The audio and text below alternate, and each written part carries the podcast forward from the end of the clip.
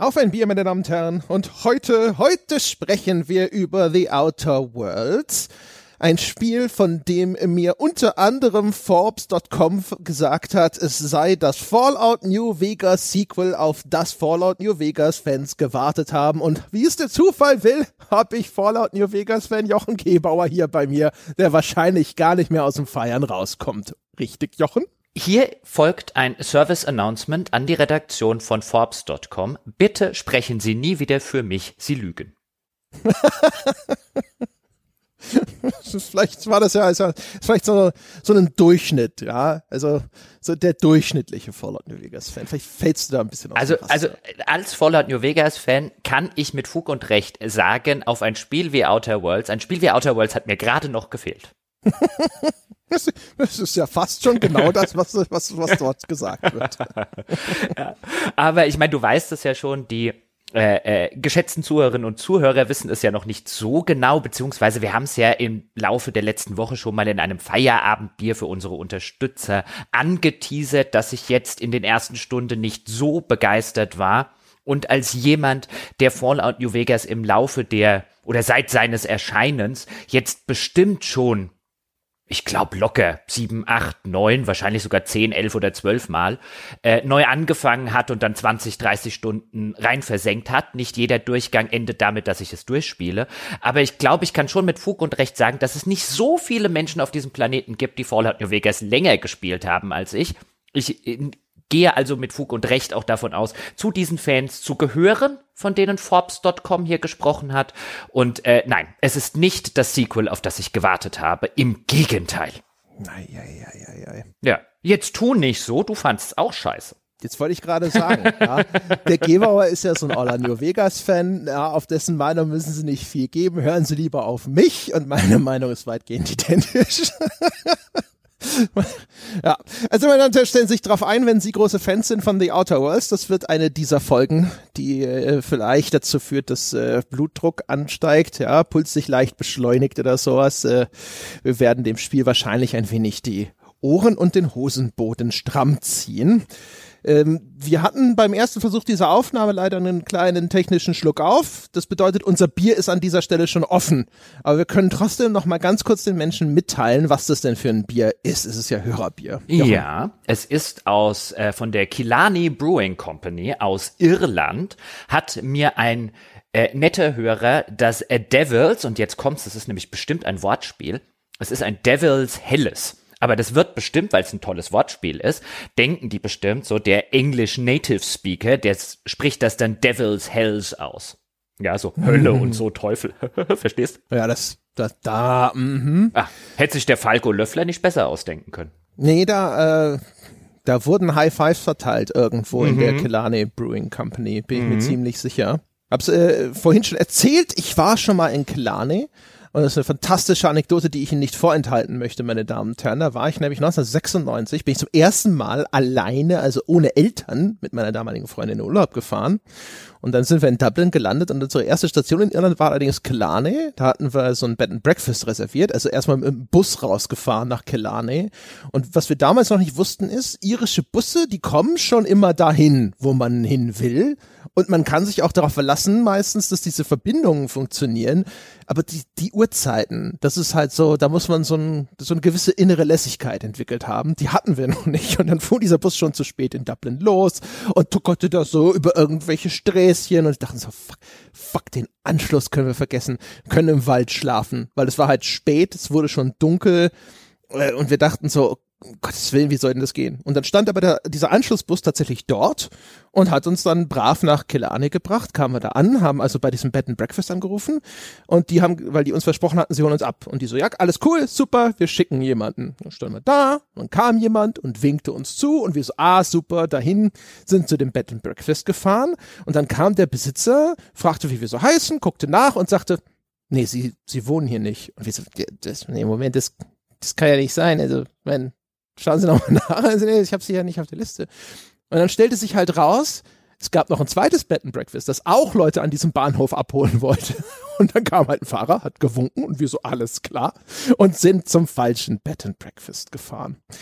Das war ein großer Spaß. Ja. Da war die Ankunft, also als ich in Killarney hinterher tatsächlich dann am richtigen Ort angekommen war, äh, war sehr erleichternd. Ähm, und das heißt aber, ihr seid dann noch ins richtige Bed and Breakfast gekommen. Ja, ja, genau. Der hat dann gesagt so, ja, ja klar, ist klar, wir fahren euch rüber, aber ihr zahlt halt meinen Fahrer. Und wir so, unser Budget ist schmal. Aber wieso? Wenn, also wenn er die falschen Gäste abholt, ist das ja wohl jetzt nicht eure Schuld. Man sollte meinen, dass da ein, ein Mitverschulden vorlag.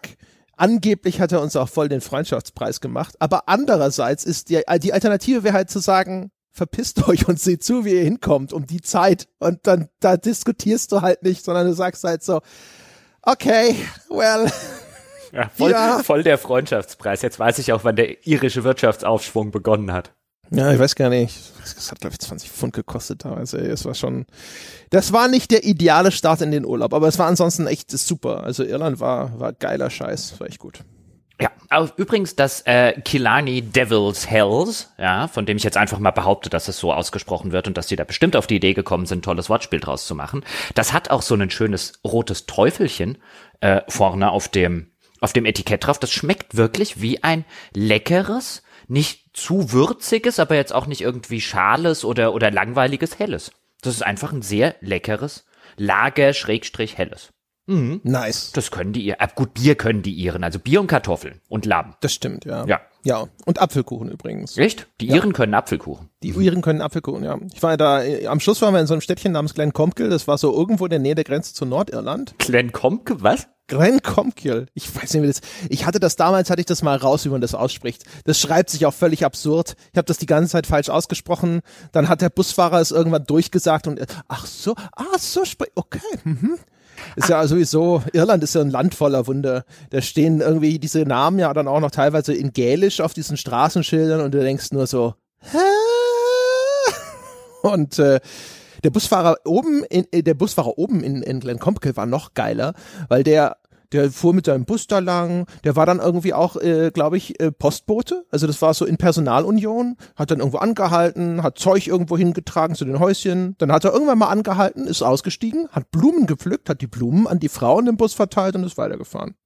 Einfach so. Okay.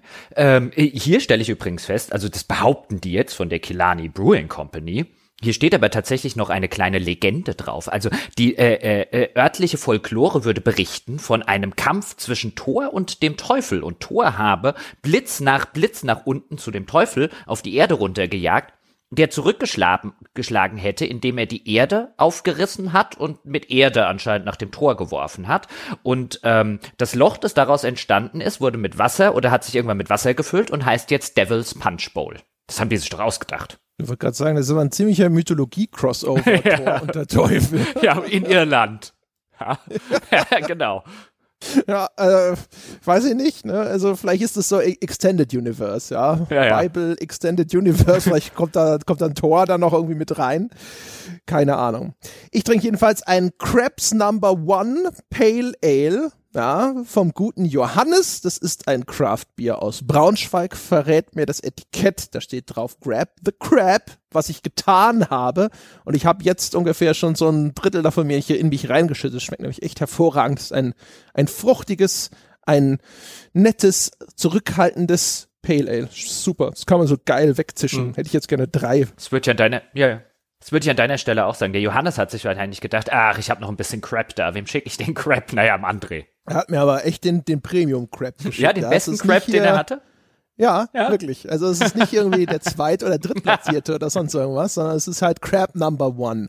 Ja, Crab Gold. Prime sozusagen. Crab. Also das war, und wenn das der Crab ist, den der Johannes hat, dann kann er den gerne bei mir abladen. Also das, da, da finden wir, das sind wir quasi in einer symbiotischen Beziehung. Du und der Crab. Ich bin die Orchidee auf seiner Kaktusfeige. ja, ja, ja. Auf der, die, oh, äh, nee, lass nicht weiter. Komm, reden wir über, reden wir über Outer Worlds. und nicht sicher, ob ich über Johannes Kaktusfeige nachdenken möchte. Ich glaube nicht, genau, dass der Johannes das möchte, dass wir darüber nachdenken. Das hat er sich alles anders vorgestellt mit diesem Bier. ich glaube, der schickt dir keinen Crap mehr. Das wäre echt schade, ey. Naja, mach dir nichts draus, Johannes. Also, reden wir über Outer Worlds. Wir können, äh, die Vorgeschichte dazu können wir erzählen, meine Damen und Herren. Sie werden ja vielleicht festgestellt haben, dass wir ausnahmsweise in unser Wochenplan sogar schon reingeschrieben haben, was das für eine Sonntagsfolge gibt. Und das, äh, die Geschichte ging nämlich so, kurz vor Jochens Urlaub kam Outer Worlds raus. Seit der Ankündigung dieses Spiels saß ja der gute Herr Gebauer da ne, und hibbelte so ein bisschen und knabberte an seinen Fingernägelchen und dachte sich, ach, von Obsidian und da der Bojarski ne, und der Kane, das sind ja die ehemaligen Fallout-Macher. Und jetzt machen sie so eine Art Fallout im Weltraum und es soll auch noch so was sein wie ein New Vegas im Weltraum. Und dann hat es also gleich gespielt und ich dachte mir dann noch so, naja, hm, hm, typisch, ja, okay, er wollte im Urlaub nicht spielen, jetzt konnte er es auch nicht an sich halten. Und irgendwann hieß es im Skype, ich habe das Ding acht Stunden gespielt und ich glaube, ich höre auf. Und ich dachte noch so, was? was ist denn hier kaputt? Ja, kann ja nicht sein. Das ist ja so ein bisschen dieser Zwischenstand, den wir denn im Feierabendbier durchgegeben haben. Und ich dachte noch so, bestimmt so eine New Vegas Fanboy-Neurose. Ich spiele das jetzt auch mal und dann erkläre ich dem Jochen hinterher mal, warum das eigentlich ein echt schnuckeliges Spiel ist, wenn man nicht die ganze Zeit da sitzt und seinem Spiel von vor tausend Jahren nachweint. Und dann so nach acht Stunden habe ich gedacht so, ah shit. das wird nichts mit zwei Stühlen, mit, mit der konträren Meinung oder, oder sonst was. Und dann haben wir tatsächlich hinterher uns entschlossen, wir schreiben es jetzt in den Wochenplan, damit wir quasi uns, uns selbst auch zwingen, dass wir es jetzt durchspielen, weil war, da waren wir schon so weit im, im Spiel drin, dass es Blödsinn gewesen wäre, dann jetzt hinterher keine Wertschätzung draus zu machen. Aber wir waren beide gerade an einem Punkt, wo wir so unlustig waren, dass wir dachten, jetzt, jetzt machen wir so eine extrinsische Motivation. Ja, und jetzt, jetzt, jetzt können wir an dieser Stelle, könnte man jetzt ja fragen, ein, warum habt ihr es denn überhaupt weitergespielt, wenn ihr beide an irgendeiner Stelle keine große Lust mehr hattet? Ich glaube, zum einen freue ich mich wirklich heute auf die, auf die Folge und auf die Analyse, warum das in so vielerlei Hinsicht einfach nicht das Spiel ist, was es durchaus hätte werden können. Aber in anderer Hinsicht finde ich es total spannend, weil das Ding gilt ja dort draußen in einer breiteren Öffentlichkeit und bei sehr, sehr vielen Kolleginnen und Kollegen von der internationalen Spielepresse als Game of the Year Kandidat. Und ich glaube, in der Geschichte, also seit wir diesen Podcast machen, gab es noch kein Spiel, und es gab ja schon einige, die wir schlechter besprochen haben, als das vielleicht eine Presseöffentlichkeit gemacht hat und wo wir dann versucht haben, ähm, auch vielleicht mal absichtlich, wie in so einer äh, Witcher-Folge damals, so eine konträre Position einzunehmen, einfach um das ganze überschwängliche, hypende Lob so ein bisschen in eine Perspektive reinzusetzen. Aber das war eigentlich immer, zumindest bis zu einem gewissen Grad, konnte man nachvollziehen, warum so viele Leute das Spiel so super fanden. Und hier sitze ich wirklich da und bin völlig konsterniert. Also ich bin konsterniert, ob die teilweise 9er, 9,5er Wertungen, die es international gibt und über dieses überschwängliche Lob, was über dieses Spiel ausgeschüttet wird. Denn ich finde es spielerisch nicht gut, ich finde es erzählerisch nicht gut und es ist vor allen Dingen, scheitert es auch noch als Satire durch die Bank weg ähm, auf, auf je, nahezu jeder sich bieten Gelegenheit. Also ich musste mich, wie du schon gesagt hast, nach acht Stunden wirklich zwingen, das weiterzuspielen, weil es keinen Grund gab für mich, dieses Spiel weiterzuspielen. Es war nicht lustig, es war nicht interessant, es hatte keine guten Figuren, es war nicht gut geschrieben und es war spielerisch auch überhaupt nichts, wo man jetzt sagen könnte, ein das Gameplay hat so viel Spaß gemacht, dass ich das jetzt intrinsisch nur wegen des Gameplays weiterspiele. Im Gegenteil, es war selbst auf dem schwierigen Schwierigkeitsgrad massiv zu einfach, so dass ich mir spätestens so nach fünf Stunden dachte ich, ich hätte einen God-Mode aktiviert und bin, glaube ich, nicht einmal mehr gestorben. Ja, also da haben wir im Vorfeld schon drüber gesprochen. Ich glaube auch, also wenn kann ich mich nicht erinnern, es gab sicherlich schon äh, eine ganze Reihe von Titeln, wo unsere Einschätzung ganz erheblich abgewichen ist von irgendeiner Art von Konsens in der Kritik oder auch bei User-Bewertungen aber es gab, glaube ich, keinen Fall, wo ich diese anderslautende Einschätzung so wenig nachvollziehen konnte. Das ist tatsächlich frappierend bei dem Titel, der ja, ich weiß gar nicht, wo ist, wo ist das auf Metacritic? Hat es, glaube ich, so einen Durchschnitt von, keine Ahnung, irgendwo zwischen 4 und 86 oder sowas. Es gibt teilweise wirklich horrend hohe Wertungen und ähm, ich kratze mich sehr am Kopf, muss ich auch sagen. Also, weil ich glaube, ich finde es vielleicht nicht ganz so schlecht wie du, aber es ist halt einfach von diesen hohen Wertungen in so vielen Belangen so weit entfernt, dass ich sehr starke Schwierigkeiten habe, da zu sitzen und mir zu denken, so ja, okay, ich sehe das anders, aber ich verstehe schon, wie jemand anders auf dieses Ergebnis kommt. Es wird einem ja sogar auch verraten, wie die Leute auf dieses Ergebnis kommen und man sitzt immer noch da und denkt, ja, aber uh, what? Aber fassen wir vielleicht lieber mal zusammen für die Menschen, die überhaupt keine Ahnung von Outer Worlds haben, was es denn überhaupt ist, Herr Erklärbär Peschke. Hm. Erklären Sie doch mal. doch mal. Erklärbären wir doch mal. Mhm. Also, Sie haben es mitgekriegt, meine Damen und Herren, äh, anhand der Vergleiche. Es ist ein Action-Rollenspiel. Man spielt es aus der Ego-Perspektive, so wie die neueren 3D-Fallouts also. Ähm, gemacht von Obsidian, hatten wir schon gesagt. Und das Spiel von seiner Handlung sagt, wir sind in einer alternativen Zukunft, also da wird Anfang des 20. Jahrhunderts, ich glaube so 1901 rum, wird ein amerikanischer Präsident äh, eben nicht umgebracht. Das ist einer dieser unbekannten, umgebrachten amerikanischen Präsidenten. Keiner von denen, an die Sie gerade denken. William McKinley hieß der. Wusste gar nicht, dass es den gab und dass der, dass der, dass an dem ein Attentat verübt wurde. Auf jeden Fall, das passiert nicht und dadurch wird eine neue Zeitlinie aufgemacht und diese neue Zeitlinie gipfelt in einer dystopischen Zukunft, in der Megakonzerne ähm, die neuen Herrscher sind und diese Megakonzerne beginnen den Weltraum zu besiedeln und das Ganze spielt eben in einem System namens Halcyon und das wird beherrscht und dort haben Kolonien gegründet, eben verschiedene dieser riesigen Firmenkonglomerate, denen dann ganze Planeten, ganze Siedlungen gehören und eben auch quasi mehr oder minder die Menschen, die dort leben und arbeiten. Und ähm, in diese Dystopie wird man reingeworfen als jemand, der auf einem Kolonieschiff äh, zu sich kommt. Das war eigentlich von der Erde ausgesandt in Richtung dieser Kolonie und Angeblich sind auf diesem Kolonieschiff so die ganz hellen Leuchten der Erde, ne? Wissenschaftler, Künstler und ähnliches, so richtig begabte und talentierte Menschen wurden eigentlich ausgesandt, um diese Kolonie zu besiedeln, aber dieses Kolonieschiff, die Hope, ist mysteriöserweise verschwunden. Und da werden wir jetzt von einem etwas wirr wirkenden Wissenschaftler, der auch entfernt übrigens an den Rick Sanchez aus Rick and Morty erinnert, aufgetaut kurz darüber ins Bild gesetzt, äh, dass das, ne, was hier so passiert ist, dass die, man auf diesem verschwundenen Kolonieschiff ist und äh, das äh, gibt eine eine Art, wie sagt so eine Art ne, über so eine, so eine, so eine Rahmenherrscherkaste, der Vorstand, der halt ähm, diese, diese, äh, über diese Konzernherrschaft über die Galaxis ausübt und die sind uns auf der Spur, also müssen wir schnell hier weg und wir werden runtergeschossen auf eine dieser Kolonien, zur kleinen Kolonie Edgewater und da geht das Spiel dann los. Ja, dann sind wir da, kommen wir da also an und treten dann in Kontakt mit eben Siedlungen dort, verschiedene Fraktionen, die in diesen Siedlungen ent, äh, entstanden sind und natürlich auch so Widerstandsbewegungen, die sich vielleicht gegen diese Konzernherrschaft auflehnen wollen. Und das Ganze spielt sich dann halt wie ein typischer Rollenspiel, Ego-Shooter. Das heißt also, man spielt es wie ein Ego-Shooter, aber die Charakterattribute nehmen viel Einfluss. Man hat häufig auch alternative Möglichkeiten vorzugehen, sei es Schleichen oder Dialogoptionen und ähnliches. Und so spielt man sich dann durch das Spiel und kann sich häufig auch entscheiden, welcher Seite man sich dann eben anschließen will. Und vor allem im Kern kann man sich entschließen, ob man sich eben auf die Seite der Konzerne schlägt oder eben auf die Seite derer, die dagegen aufbegehren wollen. Das ist es so grob und der Jochen ergänzt jetzt all die Dinge, die noch wichtig sind und die ich vergessen habe. Vielleicht ist es an dieser Stelle ganz ähm, relevant und ganz nützlich, so ein bisschen auf die, auf die Ästhetik, auf den Stil des Spiels einzugehen.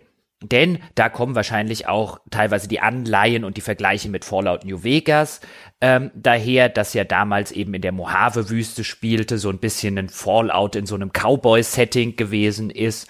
Und äh, Sowas ähnliches haben wir hier auch, nur in Form eines Space Westerns. Also man kann sich den Stil und die ganze Anmutung des Spiels schon ein bisschen vorstellen, wer zum Beispiel die Fernsehserie Firefly von Joss Whedon kennt, ähm, relativ bekannt. Das war so eine Space Western Serie, die stand offensichtlich auch sehr äh, intensiv beim Stil des Spiels Pate. Also man kann es sich schon ein bisschen vorstellen wie so einen Science-Fiction-Western, eben mit äh, garniert sozusagen mit einer Kapitalismus-Satire, die bösen Konzerne, inwiefern die funktioniert oder warum die eben, wie ich es vorhin schon angedeutet hat, auf ganzer Linie für mich scheitert. Und ähm, nicht mal, nicht mal ein, ein, bisschen von dem, nicht mal ein Funken von dem transportiert, was sie eigentlich transportieren möchte, wenn wir später dazu kommen. Aber das ist so ein bisschen diese Anmutung. Also man hat halt dann zum Beispiel in den Städten die Kneipen sind schon so ein bisschen wie ein Western-Saloon aufgezogen.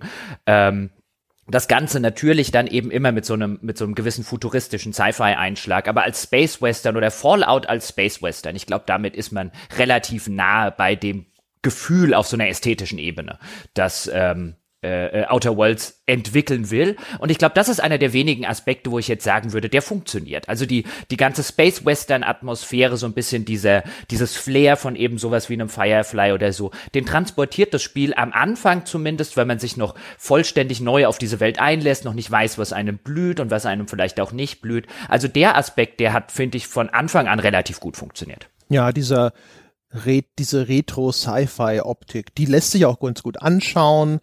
Die haben halt auch wieder diese eigene Bildsprache entwickelt mit so ja eben so so wie soll man sagen historisch anmutenden Grafiken, die aber eben dann diese sehr futuristischen Technologien manchmal bewerben und ähnliches, genauso auch die Gebäudearchitektur, die so diesen altertümlichen Stil mit modernen Science-Fiction Bauteilen verschmilzt, das ist alles ganz gut gelungen.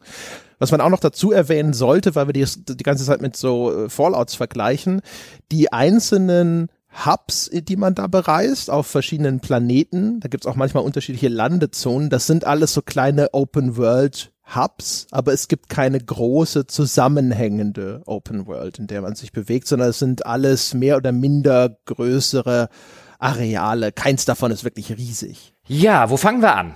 Ich hätte gesagt, wir fangen vielleicht einfach direkt bei der Story an, weil ich habe dann ja im Nachgang mir auch mal angeschaut, äh, was schreiben denn diese ganzen positiven Reviews und ich habe das Gefühl, die Geschichte ist tatsächlich in vielen Fällen etwas, das angeführt wird als der große entlastende Faktor. Viele von den anderen Kritikpunkten, zu denen wir später kommen, die finden sich in solchen Reviews dann auch wieder. Aber die Geschichte, das wird, ist wahrscheinlich das sein, woran sich's entscheidet. Also können wir hier gleich mal sozusagen hier den Hebel an dem größten Steinchen ansetzen. Ähm, ja, der Geschichte, die ungefähr 25 Stunden quasi nicht stattfindet. Die, die Geschichte? Ja, ja, die. Ah, okay. Und die, die wird also, ich hab, muss gestehen, ich habe relativ wenige Reviews jetzt im Vorfeld zu dieser äh, Episode gelesen, auch weil ich äh, an das Spiel sehr jungfräulich rangehen wollte und auch vorher keine Reviews und beim Spielen keine Reviews lesen wollte, sondern ich gesagt habe, das will ich selber erleben, das ist das Spiel, auf das ich mich dieses Jahr am meisten gefreut habe. Deswegen habe ich jetzt nicht so viel gelesen wie du, aber die Geschichte im Sinne von, weißt du, der der der Plot, die Main Story, wie auch immer man das nennen möchte, die ähm, beginnt mit einem, du kommst da jetzt runter auf diesen ersten Planeten und finde mal ein Raumschiff und danach jagt dem nächsten MacGuffin hinterher und dann, was ist denn der MacGuffin hier? Und die eigentlich erst auf dem allerletzten Planeten so etwas wie Fahrt aufnimmt, weil es dann zu solchen Sachen ge geht, was ist denn mit dieser Hope passiert, was ist mit diesen Kolonisten, dieser ganze, ähm, diese ganze Entscheidungsgewalt, schließe ich mich jetzt dem bösen Aufsichtsrat da oben an oder eben eher den Freiheitskämpfern, all das ist vorher quasi nicht präsent. All das ist vorher ein, du kommst auf einen Planet, der Planet hat irgendwie so eine eigene kleine Konfliktgeschichte, aber dort musst du halt, was weiß ich, erledige dort Main Quest XY, weil halt Main Quest XY, aber der, der, der übergeordnete Plot, also der, die, die ganzen Fragen, die am Anfang aufgemacht werden, die finden ja, oder bei denen passiert einfach de facto 20 Stunden lang nichts. Also insofern finde ich es ganz interessant, dass die Story gelobt wird. Also vielleicht meinen sie ja irgendwie die ganzen kleineren Geschichten, die halt auf den einzelnen Planeten und Raumstationen erzählt werden, das weiß ich nicht. Aber die Geschichte an sich, also der Plot ist nicht gut. Im Gegenteil. Ja, ja, genau. Also äh, ist ja sehr häufig der Fall. Ne? Es geht jetzt nicht wirklich um dieses, dieses Main-Story-Rahmenkonstrukt, sondern es geht, wie ich das verstehe, erstens äh, insbesondere darum, das Ganze ist ja sehr satirisch präsentiert. Also ähm, damit man sich das vorstellen kann, man trifft halt von, von der ersten Spielsekunde an quasi ständig überall auf die, die satirisch eingefasste Konzernherrschaft, die bis ins kleinste Glied alles sozusagen korrumpiert hat. Man trifft zuerst direkt einen verletzten Soldaten in einer Höhle und der hat nichts Besseres zu tun, als die Werbesprüche der Firma aufzusagen, für die er arbeitet, weil das ist sozusagen, er ist vertraglich verpflichtet, das so zu tun. Er ist also so eine wandelnde Werbemaschine.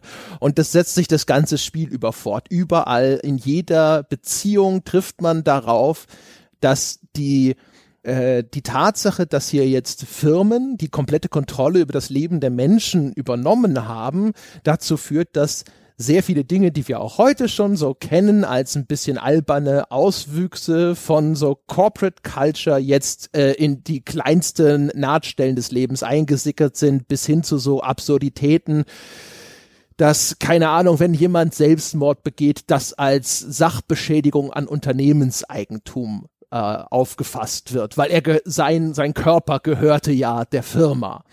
Und diese Satire, die wird sehr positiv aufgenommen, genauso wie viele der kleineren Geschichten, die in Nebenquests und insbesondere auch in den Begleiterquests äh, erfahrbar sind. Das ist das, was ich mitgenommen habe. Also ich habe den ganzen Kram auch erst gelesen, nachdem ich fertig war, weil ich so frappiert, überrascht war von den vielen sehr positiven Reviews, auch von Seiten, die ich eigentlich normalerweise durchaus schätze.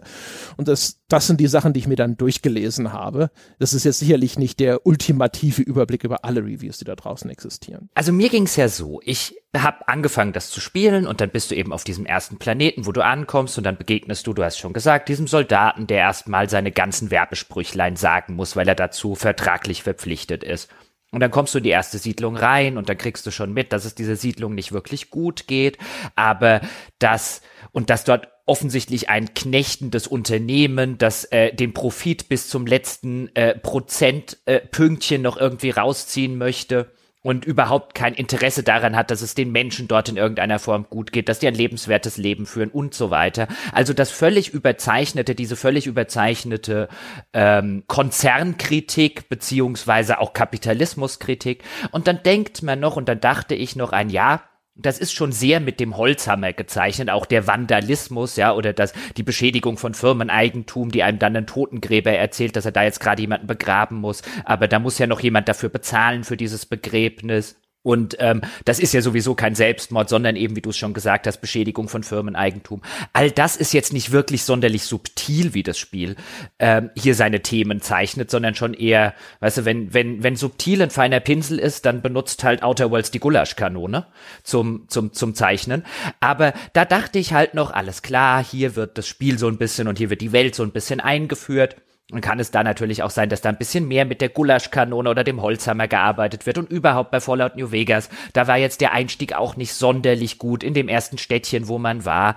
Ähm, die Konflikte, die dort aufgezeichnet wurden, auch die waren eher ähm, wenig subtil und ziemlich holzhammerig. Also da hatte ich noch wirklich Hoffnung, aber es wird halt einfach nie besser im Gegenteil, die Satire bleibt das komplette Spiel über genau auf diesem Niveau, das wir geschildert haben. Es ist ein bisschen so, als würde man ein Witzebuch lesen, in dem ein einziger Witz die ganze Zeit anders erzählt wird. Weißt du, am Anfang wird er aus, was weiß ich, dann wird ein Ostfriesenwitz erzählt, dann wird aus der Ost, aus dem Ostfriesen wird eine Blondine und dann wird noch irgendjemand, dem man im Laufe der Humorgeschichte schon mal nachgesagt hat, dass er nicht besonders helle gewesen sei, dann wird der eingesetzt, aber es ist immer wieder der gleiche Witz. Ja, das ist ehrlich gesagt auch genau mein Problem damit. Es ist erstens schon von vornherein meistens kein besonders guter Witz. Es gibt sicherlich dem Verlauf des Spiels und seinen 30 Stunden oder sowas vier, fünf Ausnahmen, wo ich dann auch mal gedacht habe, das fand ich jetzt ganz nett, fand ich jetzt ganz gelungen. Es gab später irgendwo, da findest du so, ich glaube, in so einer Waffenfabrik, da liegen irgendwo Minen und die, die Minen haben auch so eine Art Euler, ne, so ein End Benutzer-Lizenzabkommen, wo dann halt auch aufgelistet ist, was man mit den Minen bitte alles nicht machen kann und inklusive nicht zum Verzehr geeignet und so und diese Parodie von diesen absurden äh, Lizenzvereinbarungen, ja, die halt wirklich versuchen, jede bescheuerte Eventualität auszuschließen, die fand ich zum Beispiel ganz nett. Aber ansonsten ist es halt, es, es geht halt wirklich die ganze Zeit wird immer nur in diese eine Kerbe geschlagen und irgendwann ist der Baum schon längst weg, aber das Spiel schlägt trotzdem weiter drauf ein und trifft halt halt bei mir zumindest nur noch Luft. Ich habe auch gedacht die ganze Zeit so jetzt du musst dem Ganzen doch noch irgendeinen anderen Aspekt abgewinnen können, außer zu sagen, guck mal, guck mal, ist es nicht krass, wie wir hier diese Gedankenlosigkeit und diese, äh, diese Entmenschlichung dieser ganzen reinen Profitorientierung auf die absolute Spitze getrieben haben. Und es war halt echt so, nee, es war schon, es war schon beim ersten Mal nicht schreien komisch und jetzt halt beim 105. Mal ist es halt wirklich nur noch ein Schulterzucken. Ja, vor allen Dingen, wenn diese Satire halt wenigstens das erfüllen würde, was Satire beziehungsweise gute Satire ausmacht, indem sie nämlich satirisch einen Missstand tatsächlich karikiert. Aber was hier gemacht wird, und ich glaube, das ist unabsichtlicherweise, ich würde denen jetzt hier keine Bosheit unterstellen, Aber sie machen sich eben nicht über die bösen Firmen lustig. Die ganze Zeit, von der ersten Minute bis nahezu zur letzten Minute, macht sich das Spiel über die armen Schweine lustig, die unter diese Knechtschaft der Firmen zu, zu leiden haben. Das ist ein bisschen so, als würde ich Amazon kritisieren wollen, indem ich mich über den Hermesboten lustig mache, der abends um zwölf hier noch klingelt oder um halb zwölf und mir irgendwie noch ein Paket abgibt. Als würde ich da sitzen und sagen, hahaha, du bist aber ein ganz schöner Depp. Und das ist das Niveau, auf dem das das Spiel macht. Das Spiel macht sich nie über die Mächtigen dort oben lustig, sondern immer über die kleinen dummen Deppen, die unter diesen Mächtigen da oben leiden müssen. Und ich saß so ein bisschen da und es hat länger gedauert, bis ich da den Finger drauflegen konnte, weil ich habe einfach auf dieser erzählerischen, emotionalen äh, Ebene habe ich null Zugang zu dem Spiel gefunden. Und ich saß da und habe mich die ganze Zeit gewundert, warum komme ich denn hier in diese Spielwelt nicht so richtig rein? Warum finde ich das hier alles nicht wirklich komisch, sondern eigentlich eher ähm, eher so ein bisschen klein, klein wenig, wenn ich ehrlich sein soll, widerwärtig. Und ich finde, das, das ist nicht Lachen, das fühlt sich irgendwie an wie, keine Ahnung, diese ganze, die ganzen Städte und so, die sind alle irgendwie bevölkert von Leuten, die eigentlich als geistig minder bemittelt dargestellt werden, weil sie einfach so dumm sind, dieser auf die Spitze getriebenen äh, Sache vollkommen widerspruchslos und widerstandslos in der in der Regel einfach das zu tun und den ganzen Krempel noch nachzuplappern und immer da noch wieder das Sprüchlein zu sagen und den nächsten Firmenslogan rauszu, rauszuhauen. Und irgendwann konnte ich dann so ein bisschen den Finger drauflegen. Das Spiel macht sich über die Falschen lustig. Ich habe das Gefühl, das Spiel macht sich gar nicht oder will sich gar nicht großartig lustig machen, sondern es hat halt einfach nur alles komplett überzeichnet. Inklusive auch der willfährigen Akzeptanz, mit der sich die Leute einfach in diese Realität fügen. Man kann natürlich auch sagen, ich weiß gar nicht, wie da die Zeitlinie ist, aber vielleicht kennen die das auch gar nicht anders. Also ich glaube, es soll halt so, äh, diese Kapitalismuskritik soll halt so ein bisschen umfassend sein. Und es gibt später im Spiel ja auch so ein, zwei Momente, wo das sogar so ein bisschen durchdringt, dass eben auch diese diese Schiepel, ja, diese ganzen Menschen, die einfach sich in ihr Schicksal ergeben oder die eben versuchen, innerhalb des Systems voranzukommen und damit das System aber weiter unterstützen, dann auf einmal Teil dieser Kritik werden. Und das ist natürlich auch so ein Punkt, der dadurch ist, wir haben, ich habe ja schon gesagt, also erstens, es schlägt immer in die gleiche Kerbe, obwohl es eigentlich ein Feld ist, das ein viel weiteres Spektrum zulässt. Und weil es sich dann aber selber auch so dermaßen einschränkt und so oberflächlich bleibt in dem, was es da betreibt, äh, unterschlägt es dann halt auch sehr viele Dinge, dass man halt da sitzt und sich denkt, so eine clevere Kritik hätte jetzt vielleicht eher auch mit berücksichtigt, was für Zwänge existieren, die die Leute dazu reinzwingen, sozusagen Teil dieses Systems zu werden. Aber wenn du mit diesen Leuten sprichst, hast du tatsächlich häufig den Eindruck oder so, dass sie das nicht reflektieren großartig, sondern da wird halt einfach das Fort, eigene Fortkommen gesucht. Ja, aber das ist, das ist ja der einzige Humor des Spiels, bis nahezu ganz am Ende, ist eben, guck mal, wie dumm diese Leute hier sind, was die alles mitmachen. Das ist der Witz. Der eine Witz, der immer und immer wieder neu iteriert wird. Natürlich bedient er sich diesem Muster des, wir überzeichnen hier völlig ähm, eben dieses, diese, äh, äh, die, die, die, die Macht und die Einflussnahme, die so ein kapitalistischer Konzern nehmen kann, wenn man ihm die komplette politische und militärische Wirkmacht zuschreibt. Aber es wird sich eben nie über diese Leute an der Spitze in irgendeiner Form, über die Konzerne selbst lustig gemacht. Im Gegenteil, das sind die einzigen Kompetenten in diesem ganzen Universum. Dumm sind die Massen dort draußen. Das Spiel macht sich nicht über Kapitalismus lustig, das Spiel macht sich über dumme Menschen lustig.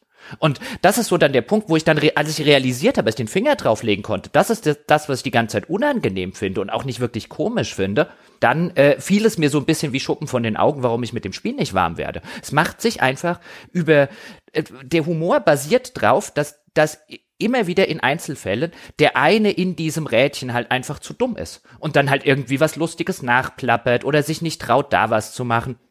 Es gibt eine Szene, die ich ganz frappierend finde, relativ am Anfang auf so einer Raumstation, läuft man einem Händler über den Weg und der muss so eine, hat so eine Art, äh, hat so eine Art Mondhelm auf, ähm, der halt das Logo einer dieser Firmen ist, Spaces Choice heißen die. Das ist dann so eine Art, ja, so ein Mondgesicht als Helm. Und man kann mit dem dann reden und man kann ihn dann Dinge fragen wie ein, hey, wie geht's denn dir da unten drunter und äh, ist das eigentlich wirklich notwendig, dass dich hier die Firma dazu zwingt, dir so ein Ding auf den Kopf zu setzen und so. Und er lässt immer mal wieder was fallen, dass es irgendwie ganz schrecklich ist unter diesem Helm. Und es fängt an, dass es sehr heiß ist und ähm, dann, dann ein, ey, wenn du wüsstest, wie, wie das ist, diesen Helm hier Tag und Nacht aufhaben zu müssen. Also da macht so ein bisschen das Spiel so ein bisschen diese, diese, äh, äh, nicht nur die Absurdität dieser Situation und dieses, äh, äh, dieses Zwangs, diesen, diesen Hut anscheinend 24 Stunden oder diesen Helm 24 Stunden aufhaben zu müssen, ähm, sondern auch ein bisschen diese Tragik der Person dahinter. Aber der restliche Dialog, der geht nicht, ich kann dem nicht helfen in irgendeiner Form, zumindest habe ich es nicht rausgefunden, sondern der restliche Dialog ist, man versucht ihm dann, meine Figur versucht ihm zu helfen, aber alles, was er machen kann, ist Werbesprüche nachplappern. Und am Ende dieses Ganzen, wenn man halt sozusagen versucht ihm zu helfen, aber er ähm, quasi aus jeder Frage so aller ein, ähm, kann ich dir irgendwie helfen? Ja, helfen ist übrigens das, was äh, du dir selbst machen kannst, wenn du was von Spacer's Choice kaufst und so weiter. Der ganze Witz des Ganzen basiert einfach daraus, was das für ein armseliges, dummes, kleines Würstchen ist. Das ist nicht komisch. Es, es macht sich, es, es, es liefert keinen neuen Blick auf irgendwie Kapitalismuskritik. Der Humor basiert darauf, dass dieses arme kleine Würstchen den ganzen Tag diesen Hut aufsetzen muss, ähm, sich aber nicht traut, was zu unternehmen und deshalb äh, die ganze Zeit Werbeslogans der, der Firma sagt. Das ist der Witz. Also ich habe es nicht so empfunden, dass das Spiel sich da tatsächlich über die äh, diese diese armen Schweine sozusagen lustig macht. Aber es beschränkt sich halt einfach in seinem Humor so sehr, dass ich jetzt nicht mal sagen könnte, Nein, das ist auf gar keinen Fall so. Also, weißt du, es gibt ja immer wieder mal am Rande gibt es ja schon Informationen, wo du merkst, wie die Leute sozusagen gezwungen sind, diesen Konzernen dann zu gefallen zu sein, so dass ich finde, so vom Gesamtkontext des Spiels äh, wird schon irgendwie nahegelegt, dass das alles nicht freiwillig oder aus Dummheit geschieht. Aber das ist halt alles so, es bleibt halt, finde ich, so dermaßen trivial, was es da betreibt und auch vor allem so monoton, dass ich halt die ganze Zeit, also ich fand es nicht unangenehm, ich fand es halt nur extrem unkomisch und dann vor allem nach einer Zeit extrem berechenbar. Und Humor lebt halt auch davon, dass er mich überrascht. Und mich überraschte halt in dem Spiel dann am Ende einfach gar nichts mehr. Es war alles extrem vorhersehbar. Also ich glaube, nur damit das nicht falsch verstanden wird, ich glaube nicht, dass die das wollen. Ich glaube nicht, dass das geplant war, ein wir machen uns jetzt über die Dummheit der Massen lustig. Ich glaube, die wollten schon und würden sich gerne über den Kapitalismus lustig machen. Ich glaube, das soll Kapitalismuskritik sein. Es ist halt einfach keine. Also, weiß ich, ich, ich mache ihnen keine Boshaftigkeit, sondern halt einfach in dem Fall Unfähigkeit, einen, einen so etwas wie einen subtilen Humor oder einen schwarzen Humor überhaupt zu machen, weil die notwendige Tiefe fehlt. Weißt du, das Spiel will an vielen Stellen will es so ein bisschen schwarzhumorig wie Monty Python sein. Und ich glaube, wir hatten es schon mal in einem Vorgespräch ähm, dazu, wo ich das Beispiel gemacht habe. Nimm ein Leben des Brian. Ein Leben des Brian von Monty Python macht sich durchaus auch über Glaube an sich lustig und teilweise auch über Gläubige lustig. Aber es macht sich nicht ausschließlich über die Gläubigen lustig, es gibt diese notwendige Szene am Ende, wo die Gläubigen, über die sich das Spiel die ganze Zeit lustig, äh, der Film sich die ganze Zeit lustig macht, sich vor Lachen biegen auf diesem Platz vor Pontius Pilatus, wenn der Herrscher noch dümmer ist als die. Und das ist relativ notwendig für Monty Python und das zieht sich da wie ein roter Faden durch, dass die eigentliche Lachnummer sind die dort oben. Und das tut das Spiel überhaupt nicht. Die da oben sind keine Lachnummer, sind die einzig Kompetenten mit mir als Spieler zusammen in dem ganzen Universum, sind die einzigen Menschen, die nicht dumm sind. Dazu passt übrigens auch, dass mein Spielercharakter kommt von dem Kolonie Kolonieschiff, auf dem die ganzen Genies waren. Also es wird zwar nie so offen gesagt, aber die Implikation ist schon, dass ich der Einzige mit drei Hirnzellen unter lauter Vollidioten bin. Man muss dazu sagen, die, die Obrigkeit, die wird aber deswegen ja nicht positiv dargestellt. Ne? Das sind, die sind in der Regel halt eher empathiebefreit, grausam und ähnliches. Also ist auch immer nur die, die oberste Spitze der Pyramide, über die wir jetzt sprechen können. Also auch schon so das Mittelmanagement des Konzerns oder sowas. Auch da sind ja schon viele Leute ver vertreten, wo du schon denkst, so, muss schon ein ziemlicher Idiot sein. Ähm, also es ist nicht so, dass dann, dass es so, die sind vielleicht kompetent in dem, was sie tun, aber das, was sie tun, ist alles andere als positiv. Ja, aber sie sind zumindest, also ich sag mal, sind die einzigen, die nicht dumm sind. Also es ist wirklich, das, das war der Teil, den ich unangenehm im Spiel fand, weil irgendwann, als ich dann den Finger drauflegen konnte, dass nahezu jeder, auch übrigens die Leute, die dann als Rebellen dargestellt werden, sich so ein bisschen rausnehmen wollen und ein bisschen auflehnen gegen dieses ganze Diktat der Firmen von oben, die werden alle als Vollidioten dargestellt, so ein bisschen als wären die geistig minder bemittelt. Ja, denen man wirklich absolute Basics, wo man dann in den Dialogen die Möglichkeit hat, mal zu hinterfragen, aber warte mal, das ergibt doch null Sinn und so weiter und die sind alle so. Also wirklich so ein bisschen, man hat echt ein bisschen den Eindruck, dass sich das Spiel die ganze Zeit über geistig Behinderte lustig macht. Also so ein bisschen auf diesem Niveau, weil so werden die dargestellt. Da ist keiner kompetent oder hinterfragt was, also intellektuell kompetent. Ich meine, tut mir leid, ich habe mir das nicht ausgedacht. Die sind alle dumm. Also aber wirklich auf einem auf einem auf einem Niveau, wo du jetzt wirklich sagen würdest, ein ein äh, und nicht in der Lage, Dinge zu verstehen, auf einem Niveau, wo du jetzt sagst, okay, das ist ja schon vielleicht ein bisschen lustig, dass die alle ein bisschen dumm sind und sich ein bisschen dumm verhalten, aber da wird halt eine komplette Gesellschaft, ist wirklich ein bisschen geistig mit übermittelt in dem Spiel. Und das ist der Witz. Alle, alle sind's ja nicht, würde ich behaupten. Ne? Also die Ausnahmen werden nicht viele sein. Ja, aber also die Gladys zum Beispiel, für diese Schmugglerin, für die du da am Anfang arbeitest, auf der Groundbreaker, da kann ich mich zumindest nicht dran erinnern, dass bei der jetzt was dabei gewesen wäre, wo ich gedacht hätte, so das ist ja ziemlich idiotisch. Und du musst ja auch überlegen, so das so, ich habe das, man kann ja nicht sozusagen die externe Logik auf die interne Logik des Spiels anwenden, also innerhalb ihres Systems und der, an dem die Dingen, die an die sie glauben oder sowas, hatte ich immer nicht das Gefühl, dass die dumm sind, sondern die äh, handeln halt im Rahmen ihrer jeweiligen Indoktrinierung. Die ganzen Figuren sind auch eigentlich immer nur Vehikel, um sich eben über irgendeine Form von äh, keine Ahnung, radikalen Glauben sozusagen lustig zu machen. Ne? Sei es, dass da jemand überzeugt ist von der G Gerechtigkeit der Konzernherrschaft oder sei es, dass er halt irgendeine andere Agenda verfolgt, die da durch den Kakao gezogen wird weiß ich nicht, mir erschien das nie so, als solle diese Figur dumm sein, sondern nur als würde hier schon wieder halt das, das nächste, der nächste Teilaspekt irgendwie überzeichnet. Dann sind wir wieder bei Intention. Das, das, das, das, das sei geschenkt, ähm, dass das nicht dass das nicht vorgesehen war, das, äh, äh, das, das äh, würde ich sofort unterschreiben. Ich glaube nicht, dass die, dass das Absicht war. Aber weißt du, das, der Unterschied zwischen Intention, die du jetzt sagst, du glaubst nicht, dass das so sein sollte, und Interpretation, die ich jetzt mache finde die Interpretation relativ zwingend, weil ich sehe keine andere, also ich sehe dort keine, keine, keine vom Spiel getragene und wirklich hergegebene Interpretation, dass hier in irgendeiner Form so etwas wie auch noch eine subtile Kapitalismuskritik ähm, äh, erfolgt. Weil insbesondere als Kapitalismus, was wird denn über das Wesen des Kapitalismus oder das Wesen von Konzernen gesagt, was, was nicht schon hinlänglichst äh, als, als, als, als Binsenweisheit bekannt wäre? Nichts. Ja, aber das meine ich ja. Ne? Ich sage ja, das ist mir zu trivial ich, wie gesagt, ich, also es ist nicht mein Eindruck, dass die Figuren alle einfach, also ich meine, natürlich ist es, wenn, wie gesagt, wenn ich jetzt davor stehe und mir das äh, so aus meiner Warte anschaue, ist das natürlich alles so ein bisschen dämlich und so, aber intern in einem Universum, das ja eh auch quasi unter, unter eine, unter idiotischen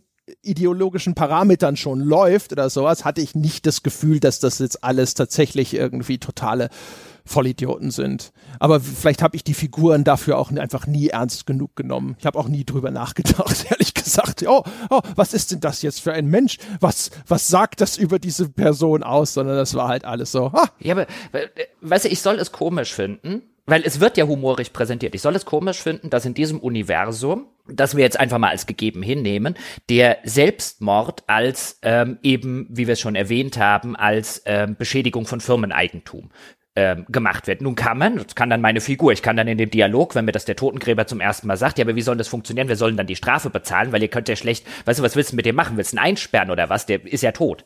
Und dann kommt sein, ja, ja, dann müssen halt seine Familienangehörigen und so weiter die Strafe bezahlen. Und wenn der keine Familie hat, und das führt dann in den weiteren Dialogen dazu, kommt man zu einer seiner Arbeitskolleginnen und die Arbeitskollegin sagt einem dann ähm, in einer Art humorigem Dialog, wo es dann heißt, auch so ein, ah, du musst die Strafe bezahlen, dann wart ihr bestimmt miteinander miteinander verwandt. Und sie so, was? Nee, wie verwandt? Nö, ich war einfach nur der Erste oder die Erste, die die Leiche gefunden hat. Und wenn er keine Verwandten hat, muss halt die Erste, die die Leiche gefunden hat, muss dann halt die Strafe für den bezahlen, weil er kann sie ja nicht bezahlen, er ist tot. Und irgendjemand muss sie ja bezahlen, weil der Board, also der Aufsichtsrat da oben, der will gefälligst seine Kohle haben.